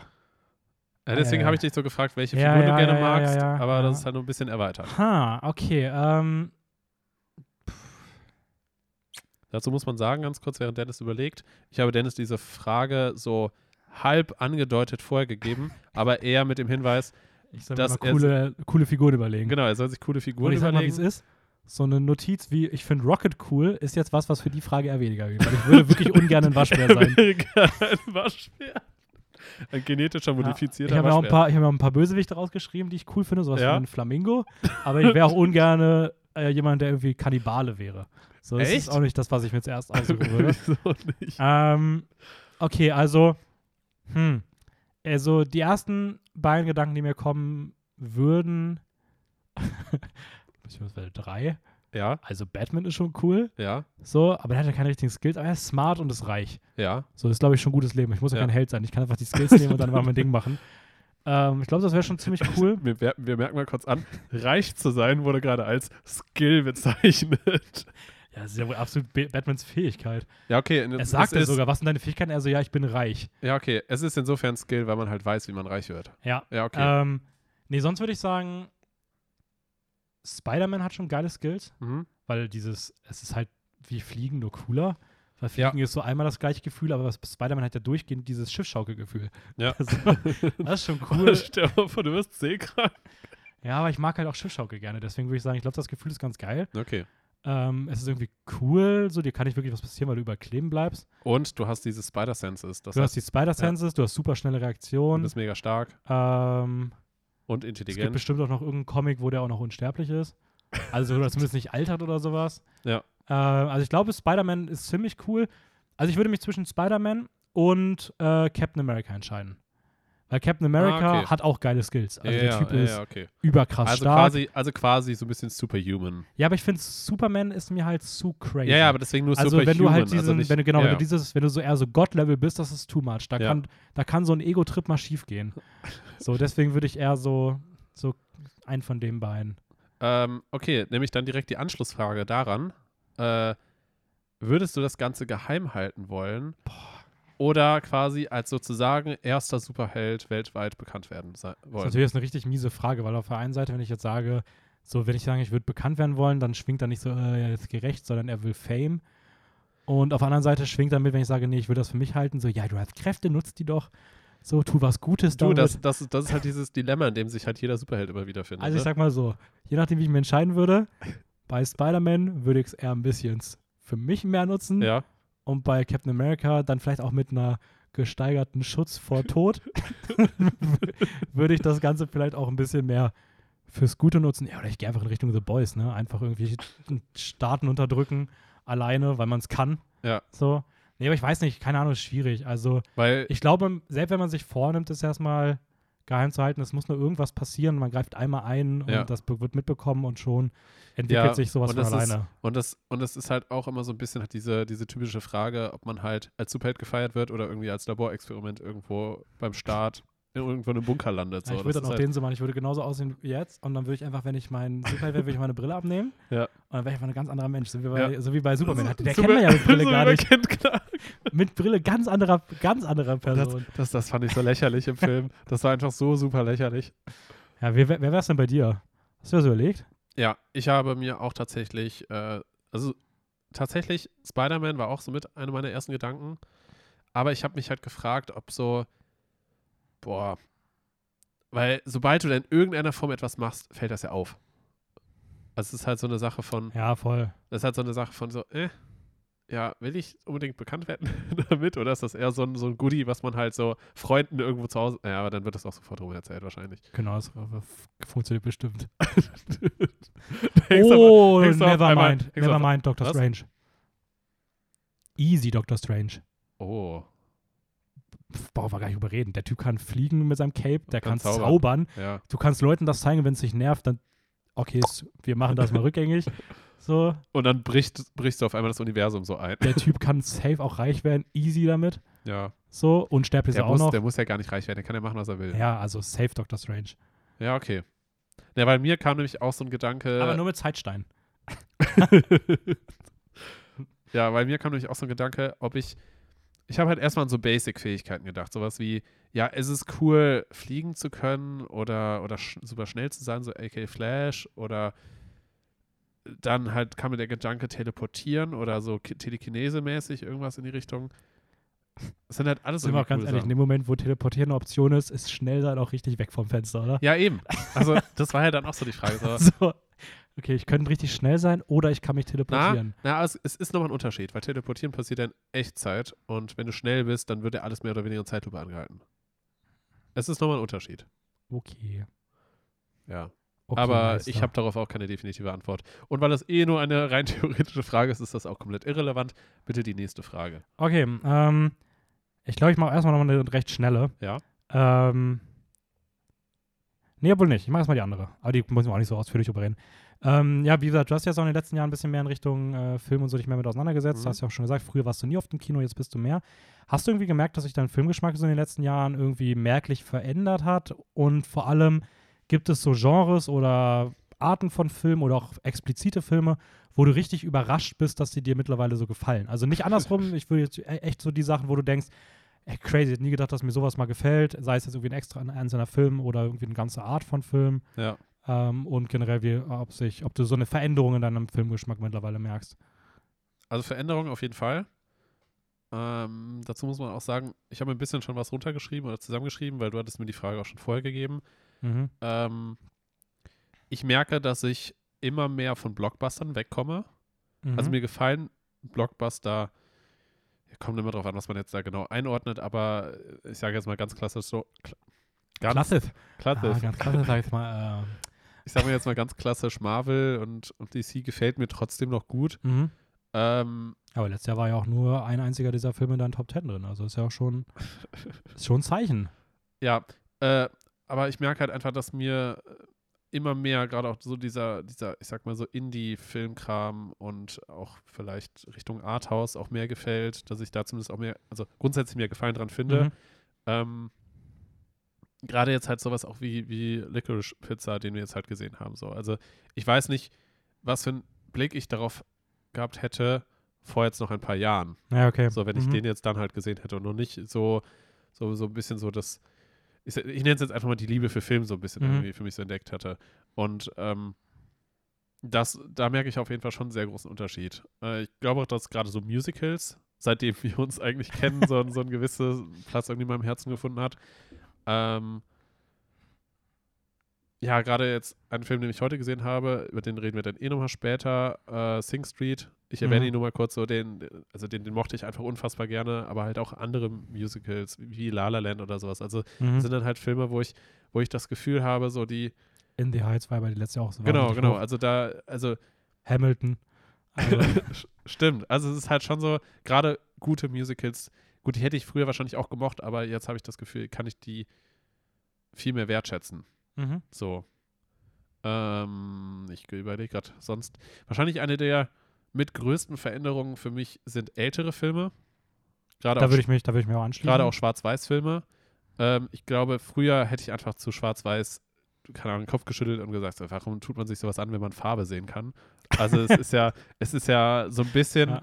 so ein bisschen der Gedanke, ja, schwarz-weiß ist alt, mittlerweile Ja. kann man alles in Farbe sehen, warum sollte ich mir noch alte Filme anschauen?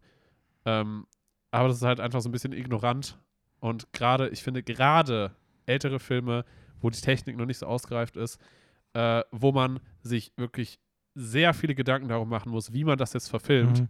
viel mehr proben muss, äh, genauestes, genauestens überlegen muss, wie man sich jetzt stellt, wie die Schauspieler sich bewegen, wie man die Kamera bewegt, ähm, überhaupt eigentlich alles, was in irgendeiner Form vor der Kamera passiert oder auch hinter der Kamera, muss gefühlt zehnmal überlegt werden vorher, bevor man es wirklich abdreht, weil alleine eine Filmrolle halt so teuer war früher.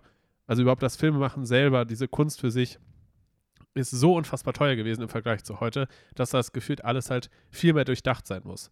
Und ich glaube, das geht bei vielen in der Form unter oder, Mhm. oder man hat nicht so so einen- so einen Blick dafür, ähm, beziehungsweise wenn man sich mehr mit dem Thema beschäftigt, merkt man einfach, wie sehr wirklich auch die guten alten Filme dann herausstechen für die damalige Ja. Zeit. Weil ich habe das Gefühl, dass halt dieses nicht so krass abwechslungsreiche Visuelle dann auch oft auch mit einer nochmal mehr Gedanken zum Drehbuch und sowas Ja, kompensiert ja, wird. ja. Weil da teilweise so Geschichten dabei sind, wo du denkst, so, wow, krass, das ist so coole Story, warum ist dann wie sonst, also warum Und gibt's sowas das gibt heutzutage es, nicht mehr? sowas gibt es gefühlt heutzutage nicht mehr, genau. Und, und gerade das merkt man, wenn man erst anfängt, ältere Filme zu schauen oder auch Mhm. wirklich gute Filme zu schauen. Und da habe ich mich dann irgendwie jetzt auch ein bisschen, bisschen mehr dahin überlegt, ob, ob Filme heutzutage gefühlt an Kreativität verloren haben. Nee, würde ich nicht sagen. Also ich glaube, wir kriegen heutzutage einfach nur viel mehr Filme vorgesetzt, die dann eher unkreativ sind, die aber auch eher mit so Fernsehen konkurrieren, aber nicht auch als Fernsehenersatz äh, wahrgenommen werden, weil Netflix da halt einfach, mittlerweile also einfach Streaming, Alles im da wird Kino ja auch wird, ja. Müll einfach um, um Ja. die Ohren geschmissen und das wird halt dann auf die gleiche Ebene gestellt wie große Kinofilme. Aber ich würde schon sagen, es gibt ja noch genug Filme, sowas wie, keine Ahnung, sei es ein Licorice Pizza, Lighthouse, Ja, äh, Midsommar, die beweisen ja immer noch, dass, ähm, also es gibt ja hier Parasite, das kö- könnte man Ja, ewig weiterziehen. ja, ja, So viele Filme, die immer noch so unfassbar kreativ sind. Ähm, aber früher gab es einfach nicht so viele Filme, da waren die meisten dann halt so. Ja. Und heutzutage gibt es wahrscheinlich sogar pro Jahr mehr davon. ja. Aber es gibt einfach noch so viel anderen ja. Man, muss Ramsch dann nur, eher. man muss dann wahrscheinlich nur lernen, heutzutage mehr zu filtern. Ja, voll. Ja, okay, sehe ich ein.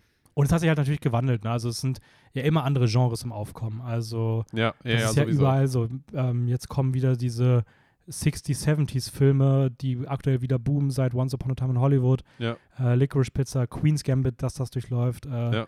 Stranger Things, das sind ja alles welche, die so dieses, dieses Revival da wieder ein bisschen feiern. Wikinger-Dinger kommen seit Vikings mittlerweile wieder. Ja, immer mehr. Äh, jetzt Vampire waren nach Twilight erstmal tot, die kriegen jetzt langsam ihr, auch so ein bisschen jetzt in den nächsten Jahren werden die wieder ihr, Rival, ihr Revival bekommen, jetzt wenn Nosferatu neu verfilmt wird und Dracula. Natürlich sagen muss, ist das jetzt kreativ, weil es einfach nur neue Versionen sind, aber es ist ja alles so ein immer wieder Durchlauf, Kreislauf von irgendwelchen Sachen, die dann Mhm. erstmal wieder gesättigt sind und dann ein paar Jahre später mit einem neuen Kniff wieder neu auf den Markt geworfen werden. Würde ich sagen, so. Ja, doch, doch, verstehe ich schon. Ich, also sehe ich auch ähnlich. Ja. Es ist natürlich dann immer noch mal ein bisschen schwieriger genau zu vergleichen, weil auch viele wahrscheinlich der älteren Filme, gerade so 30er, 40er Jahre, teilweise zerstört wurden, gerade durch die Nazi-Zeit. Das heißt, dass man Ja, voll, wahrscheinlich ja. einfach nicht so einen Überblick darüber hat, was wirklich mal alles früher gedreht wurde. Ja. Ähm, ja. Ja, aber ich würde sagen, wir drehen jetzt mal eine Runde weiter und ähm, du kannst deine nächste Frage stellen. Äh, meine nächste Frage, äh, die bezieht sich auch so ein bisschen auf, ich sag mal so ein bisschen Stilmittel, die im Film verwendet werden. Also ähm, von Beleuchtung hin zu Kameraarbeit, Schauspiel, bla, Filmtechnische ne? Mittel. Genau, filmtechnische Mittel, alles Mögliche. Da wollte ich dich nämlich fragen, wo du, was du das Gefühl hast, abgesehen vom Drehbuch, also abgesehen von der Story, was für dich am wichtigsten ist. Das heißt, man kann die Frage auch andersrum stellen. Was würde dich am meisten stören, wenn es nicht gut umgesetzt ist im Film? Und das heißt, dass es dann für dich eher einen guten Film zu einem eher mittelmäßigen oder schlechten Film runterstufen würde. Ist halt echt schwer, weil ich wirklich jemand bin, der aktiv darauf achtet, das bei jedem Film anders zu bewerten. Okay. Also es gibt halt echt Filme, wo ich sage, hier ist mir der Ton jetzt egal, dafür ist mir da wichtig, dass das und das. Es muss halt irgendwie was Einzigartiges sein. Mhm. Oder es muss zum Gesamtding passen, also es muss halt irgendwie stimmig sein. Ich würde fast behaupten, Was mich halt nervt manchmal ist, ich, ich weiß gar nicht, wie man das bene- benennt, aber die Art und Weise, wie das Kamerabild wiedergegeben wird. Also ich, ich weiß halt, dass mich beispielsweise Zeitlupe wahnsinnig nervt. Mhm. So, wenn einfach dieses Art, wie man so aufgenommenes Material wieder rausgibt, wenn das irgendwie unpassend ist, mich nervt. Schnitte ner können mich auch schnell nerven. Mhm. Also ich finde, Editing ist schon wichtig. Es gibt zwar auch Editing, wie gesagt, bei sowas wie Down Look Up, super roughes und auf dem Papier erstmal schlechtes Editing, aber ich finde es halt passend zum Film, deswegen stört es mich dann nicht. Aber sobald das Editing einfach so dahin geklatscht ist und äh, irgendwie einfach so 0815 geschnitten ist und alle, alle 1,5 Sekunden einfach ein unnützer Schnitt ist, statt sich irgendwie für eine z- 20 Sekunden äh, ohne Cut-Szene zu entscheiden. Ja. Das ist halt was, was mich sehr schnell nervt, weswegen ich auch immer bei so billig gemachter Action sehr, ähm, sehr schnell genervt bin. Ja. Ähm, ja, ich weiß nicht. Also Musik kann ich halt verzeihen. Also ich denke mal, Filme, die auf Musik Wert legen, sind dann auch in, in, in, den, also in Musik gut, aber ich brauche jetzt nicht zwingend eine krasse Musik. Obwohl ich Musik schon extrem gerne mag. Aber ich glaube, Musik ist das, was mich am ehesten positiv kriegt, aber es nervt Ja. mich nicht krass, wenn es nicht so präsent ist, weil das irgendwie auch wieder ganz cool ist. Ähm, also wie gesagt, es gilt halt für alles. Ich finde auch eine wichtige, eine gute, eine gute und stimmige Beleuchtung wichtig.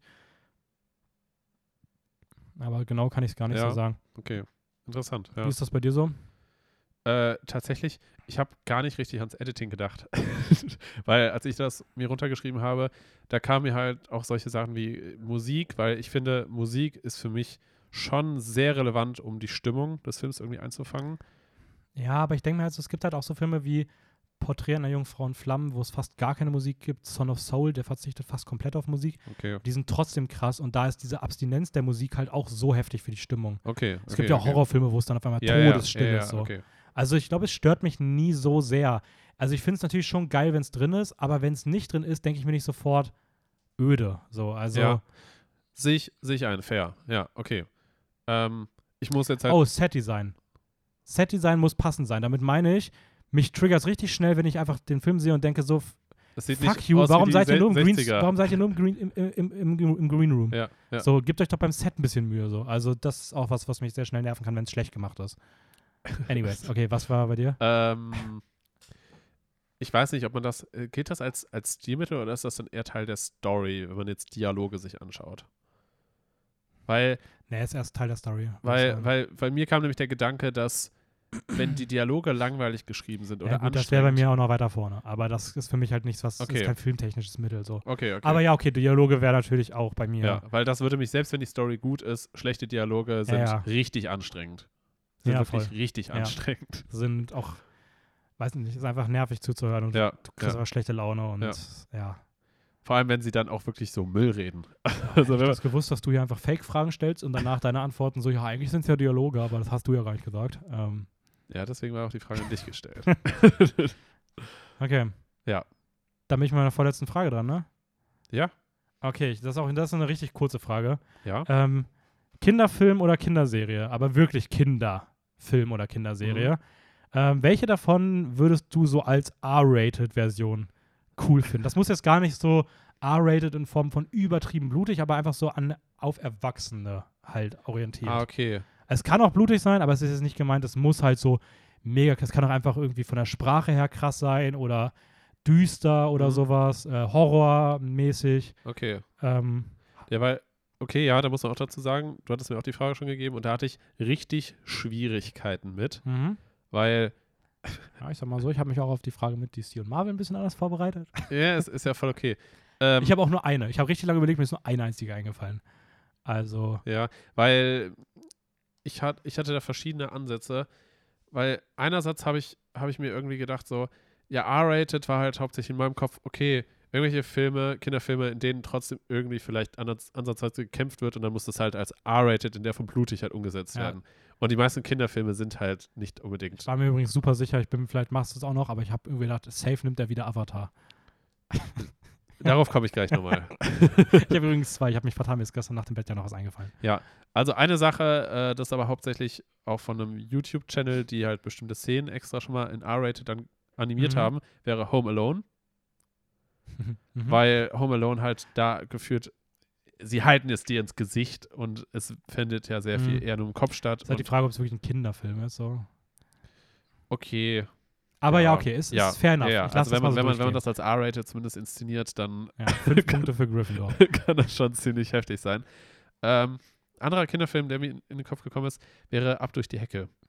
Oder ich glaube Over, Over the Hedge. Okay. Weil, äh, hast du den Film gesehen? Boah, vor 15 Jahren mal irgendwo so halb. Okay. Ich kann mich wirklich literally daran erinnern, und das ist jetzt richtig dumm, aber ich kann mich nur an eine einzige Szene erinnern, da rennt so ein rotes Eichhörnchen wahrscheinlich durch eine Hecke. Ja, stimmt. Das, kommt vor.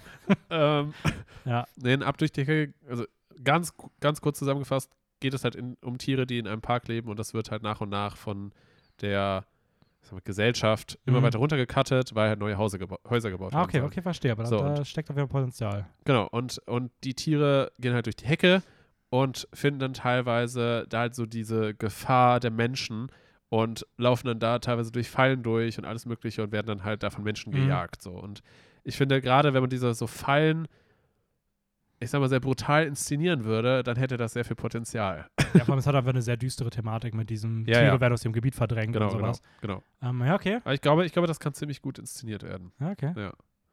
Ähm, weil sonst sind mir jetzt auf Anhieb nicht so viele Kinderfilme eingefallen, die halt so Potenzial dafür hätten. Ja, ich hatte mich auch richtig, habe mich auch richtig schwer damit getan, mich überhaupt daran zu erinnern, was ich in meiner Kindheit so geguckt habe. Eben. Aber ja. die einzigen beiden Sachen, die mir eingefallen sind, das gestern, was mir gestern Nacht noch im Bett eingefallen ist, ist äh, Lucky Luke. Oh, Weil ich glaube, Lucky Luke als Western auch mit diesen vier gleich aussehenden ja. Ich würde wirklich auch eine Person casten, die einfach wirklich viermal den Antagonist, also diese Antagonistenbande da spielt. ja. Also vielmehr genau die gleiche Person. Ja, oder? wirklich so, so wie Tom Hardy, wenn der so in der Doppelrolle ist, ist das einfach so viermal die gleiche Person dann im Bild. Ja, Aber ich glaube, so Lucky Luke könnte so als Western einfach, weil es Western sich halt hergibt, äh, das ist ein Erwachsener, wäre ganz cool. Aber das, was mir ursprünglich in den Kopf gekommen ist, und das finde ich eigentlich richtig geil, ähm, da bin ich wirklich ein bisschen stolz auf mich. Ich finde, also ich hab, hätte wirklich Bock drauf, wenn das jetzt announced wäre, würde ich so für ins Kino gehen wahrscheinlich. ja. Äh, wäre Chip und Chap. Äh, Chip und Chap, diese beiden, also die beiden Eichhörnchen, Boah, kenne ich gar nicht. ähm, die sind auch von, ich weiß gar nicht, was da, wo das ursprünglich herkommt. So, das war so in meiner Kindheit, so, das waren so eine zwei Streifenhörnchen mit so einer riesigen Maus mit rotem Schnurrbart, die ein Flieger war, und einer Blondinen-Ingenieurin oder sowas, auch eine Maus, und einer Okay. Fliege. Und die haben zusammen so Crime-Fälle gelöst. Und das Ganze so nicht Stop-Motion, aber schon in so einer düsteren, dreckigen Optik mit so zwei Detectives, die einfach Ei- Nagetiere sind. Ja. Ähm, und die so einen Fincher-like, so einen richtigen krassen Crime-Fall in so einem Wald aufrollen. Also mit so Tieren, aber es ist halt wirklich so, so es gibt irgendeinen Mord und es ist düstere Settings. Ähm, keine Ahnung, wirklich- und das alles mit so einer Naga-Thematik. Und so ja, viel ja, blau und düster und sowas. Würde ich, glaube ich, richtig geil finden. Also so einen Noir-Film im Wald mit Nagetieren als Detectives. Und das sind Chip und Chap. Ja, und das läuft am Anfang auch so eine Akustikversion von dem Chip, Chip, Chip und Chap. Ja, gut. Ich, ich kann da leider nicht so viel zu sagen, weil ich die nicht kenne. Sehr Also, schade. Es ja. kann doch knapp vor deiner Zeit gewesen sein. Aber die liefen bei, das läuft bei Disney Plus. Es war richtig erfolgreich früher. Okay, Ähm, interessant, nett. ja. Und damit hast du jetzt noch eine Frage und danach schließe Ja, ich. beziehungsweise, wir kommen nochmal darauf zurück. Avatar. Ja, okay. Also, ich habe mir halt einer, einerseits die Frage gestellt, ob, ob das überhaupt angebracht wäre bei der Serie, weil die Serie halt auch davon lebt, dass sie halt am Anfang eher kindlich wird und dann wird sie Wird auch, doch eh verfilmt. ja, und sie wird auch deutlich erwachsener später. Halt Ja. trotzdem noch als quasi kinderanimierte Serie, aber sie wird trotzdem erwachsener von den Thematiken und sowas Ja. her. Und es wäre halt interessant zu sehen, wie das umgesetzt würde, wenn es halt wirklich von Anfang an als eine erwachsene Serie geschrieben wird. Ja, also wie gesagt, sie wird ja wirklich jetzt für Netflix, glaube ich, kommt ja, eine Live-Verfilmung genau, raus. Genau. Ähm, bietet sich natürlich an. Also die Ja, Geschichte ja. bietet sich per se an. Ist halt die Frage, ob es das braucht. Ja, ja. Weil es, glaube ich, ich glaube gar nicht, dass es so ganz groß anders wird. Ich glaube, es wird eher so Glaub gleiche Story nochmal, nur Ja. mit. Das ist halt immer ein bisschen schade, aber wenn es, wenn es halt gut animiert ist. Aber ander, andererseits lebt halt auch die Serie davon, dass es animiert ist. Und Ja. das ist halt, ja, voll. ja, gut. It is what it is. Äh, da hatte ich nur, habe ich noch eine ganz kleine Anmerkung bei, bei der Frage oder bei dem Thema. Kennst du Happy Tree Friends? Mhm. Klar. Daran musste ich denken, Da habe ich auch überlegt, ob ich sowas wie, es gab früher sowas wie Oggi und die Kakerlaken, wo einfach so Kakerlaken eine Katze foltern.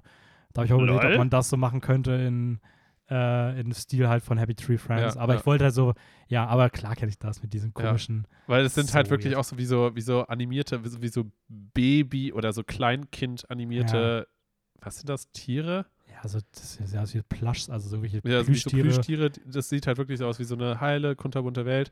Und das sind immer so Mini-Folgen auf YouTube. Und dann passiert irgendwas Es Dummes. ist witzig, dass du sagst, das ist ein Minifolge auf YouTube. Ich würde nämlich sagen, ja, das lief früher mal auf MTV. Nee, ich glaube, das ist noch auf YouTube. Nee, es hat früher lief das, Echt? das, das hat im Fernsehen angefangen, ja. Was? Ja, das lief früher immer. Viva, MTV, also ab 23 Uhr kam es immer sammelt so, es liefen dann noch so Celebrity Deathmatch, wo dann einfach so Wrestling waren zwischen animierten Versionen, so Michael Jackson gegen den und den und da haben die sich Ja. bis zum Tod umgebracht, Happy Tree Friends. Dann laufen liefen ein paar von diesen Shows. What the Ja. fuck? Nee, aber Ja. weil Happy Tree Friends war so das erste, an das ich denken muss, als du mir die Frage gegeben hast. Ja. Ja, dann hast du ja mit Home Alone einen guten Ersatz gefunden. Okay, was ist deine letzte Frage? Meine letzte Frage ist, äh, wo bin ich denn? Da bin ich.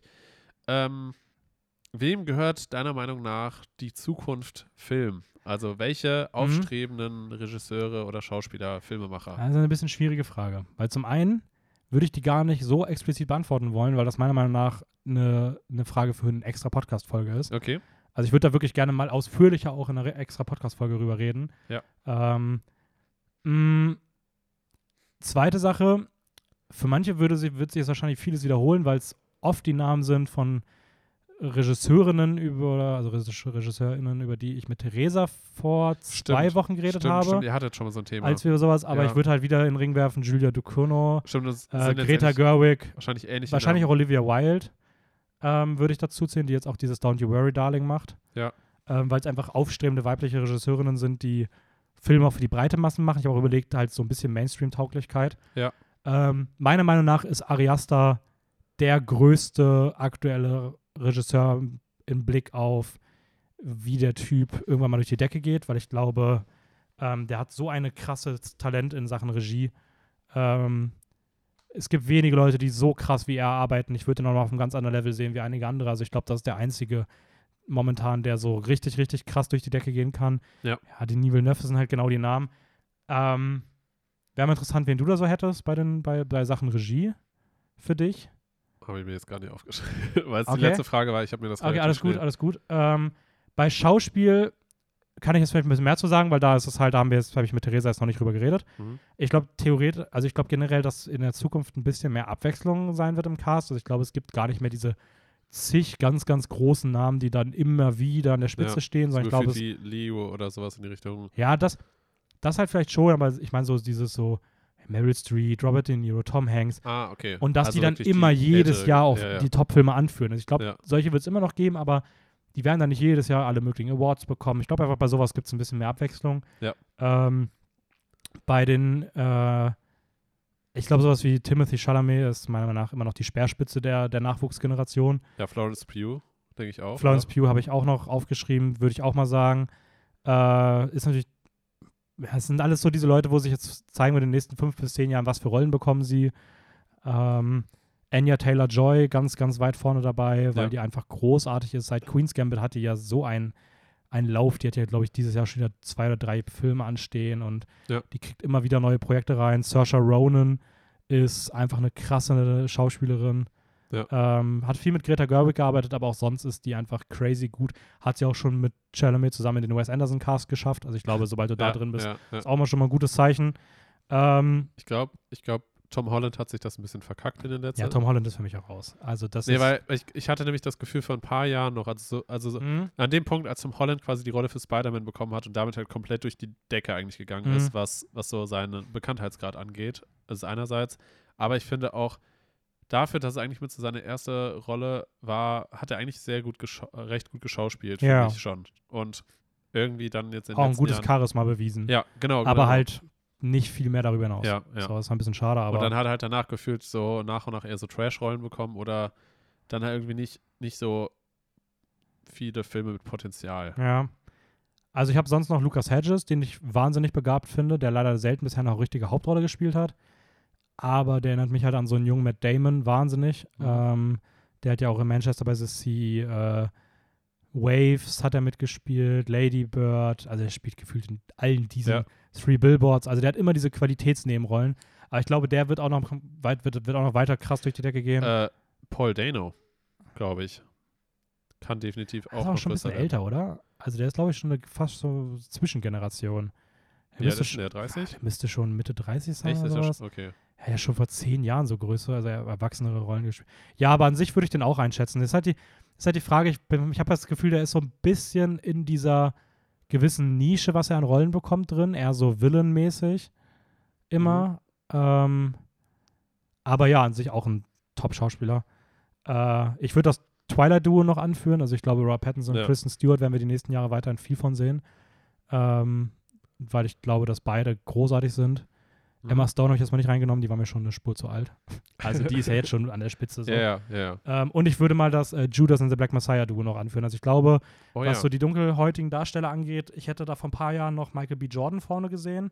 Aber ich habe irgendwie das Gefühl, der hat in den letzten Jahren so ein paar trashy Actionfilme gemacht und rutscht so ein bisschen in diese, hey, der kämpft einfach gut. Ja. Und ich glaube, dass so mit, ja, mittlerweile Lakeith Stanfield und Daniel Kaluuya, die beiden sind, glaube ich, so die, die, die krassesten und vielversprechendsten in der Ja, Hinsicht, ja. äh, die ich auch beide wahnsinnig, Und wahnsinnig die auch sehr viel gemacht haben finde. in letzter Zeit. Also, und auch vielseitiges und Ja.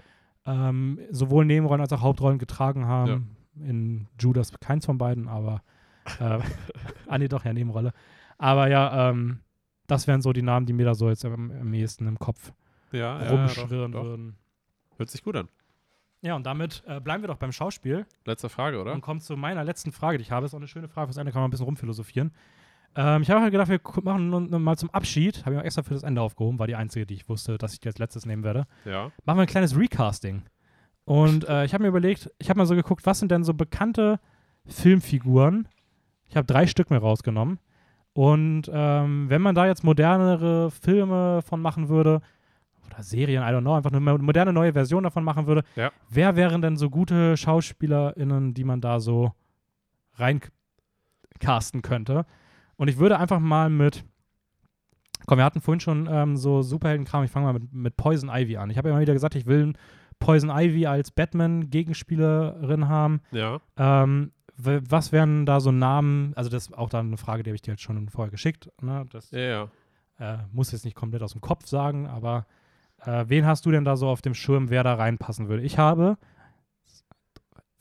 bei äh, Poison Ivy die meisten, ich habe sechs Schauspielerinnen, Uff. die, ich der, die ich mir in der Rolle vorstellen könnte. Ja, äh, damn. Also, Aber es reicht auch eine. okay. Weil ich habe mich jetzt so auf eine Person eigentlich. Ist voll okay. Ich gebe einfach Okay, mal ein paar okay, andere. Äh, tatsächlich für mich kam bei Poison Ivy hauptsächlich ein Gesicht irgendwie so, so in, in meinen Kopf. Äh, und das wäre Angelina Jolie.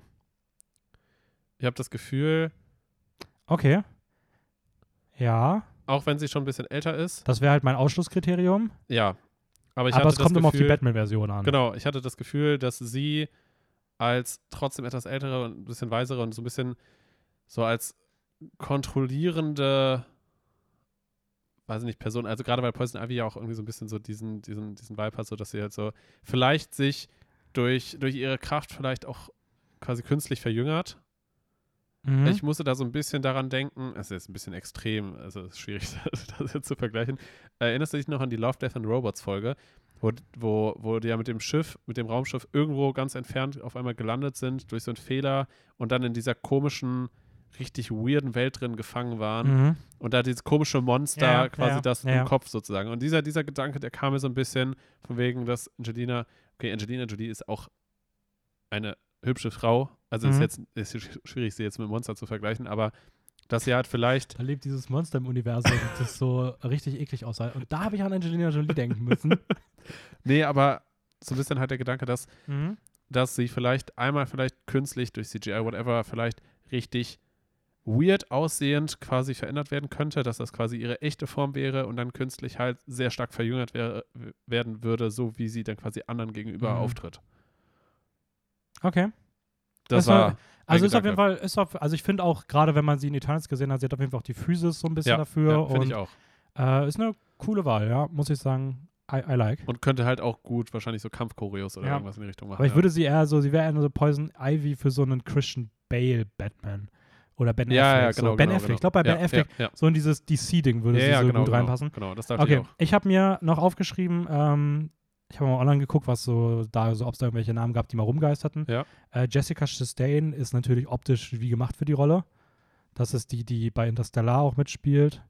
Ähm, die hat ja auch schon von Natur rote Haare. Ich bin übrigens davon ausgegangen, die. ich bin übrigens davon ausgegangen, dass alle ihre Haare rot färben würden. Also, Lol. ähm, weil das einfach Poison Ivys Look ist. Ach, echt? Okay, Ja. das wusste ich gar nicht. Hatte ich gar nicht im Ähm, Okay. Deswegen, aber Angelina Jolie mit roten Haaren wäre bestimmt auch cool. Ja. Ähm, dann habe ich noch Anna de Armas, weil Ja, ja. die einfach vom Look her passt. Sie passt vom Charaktertyp. Also ich glaube, sie könnte das ja, ja. ganz gut. Hat sie auch in James Bond jetzt gezeigt, dass sie sowohl dieses verführerische Ja, ja, Bar-Ding, aber trotzdem auch Action. Geschäftswelt, ja, aber auch Action kann. Das wäre eine ziemlich gute Kombi. Die wäre bei mir wahrscheinlich ziemlich weit vorne.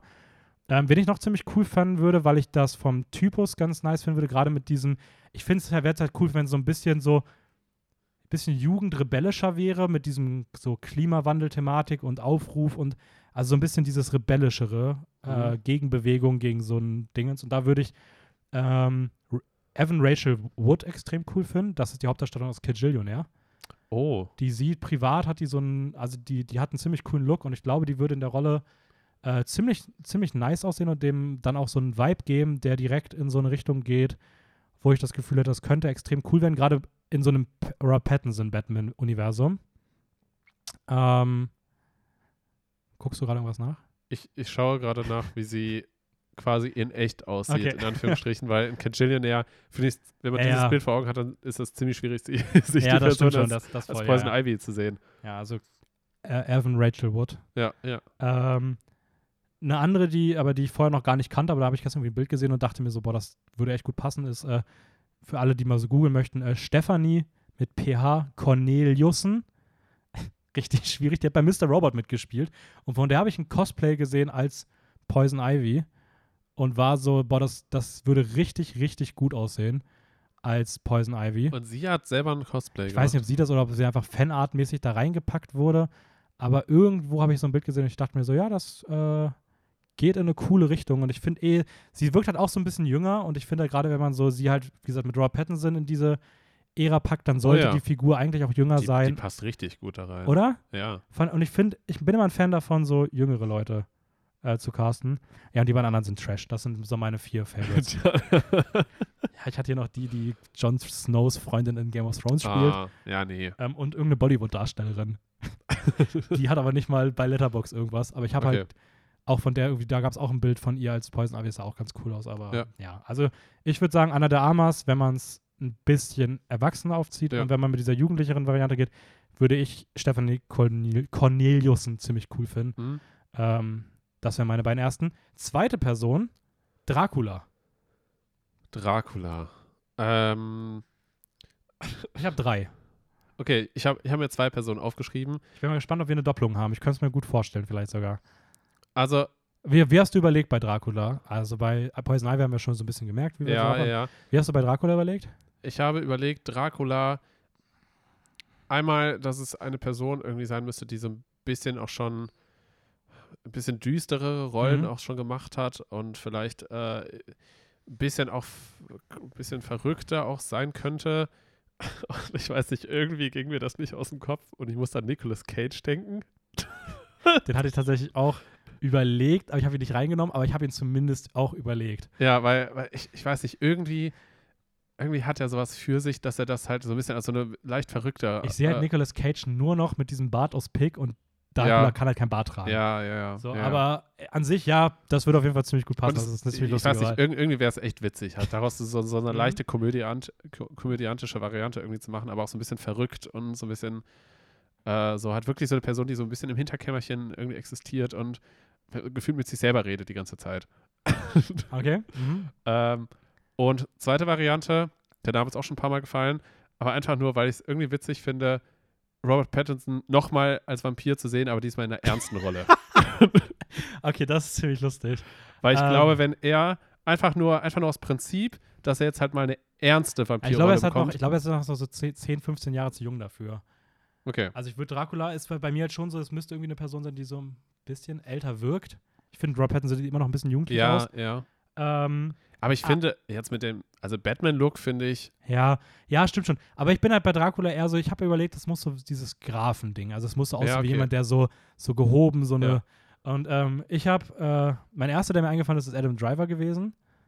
oh, Weil ich finde, Adam Driver Ja. hat diesen, der hat diesen osteuropäischen Burgbesitzer-Vibe.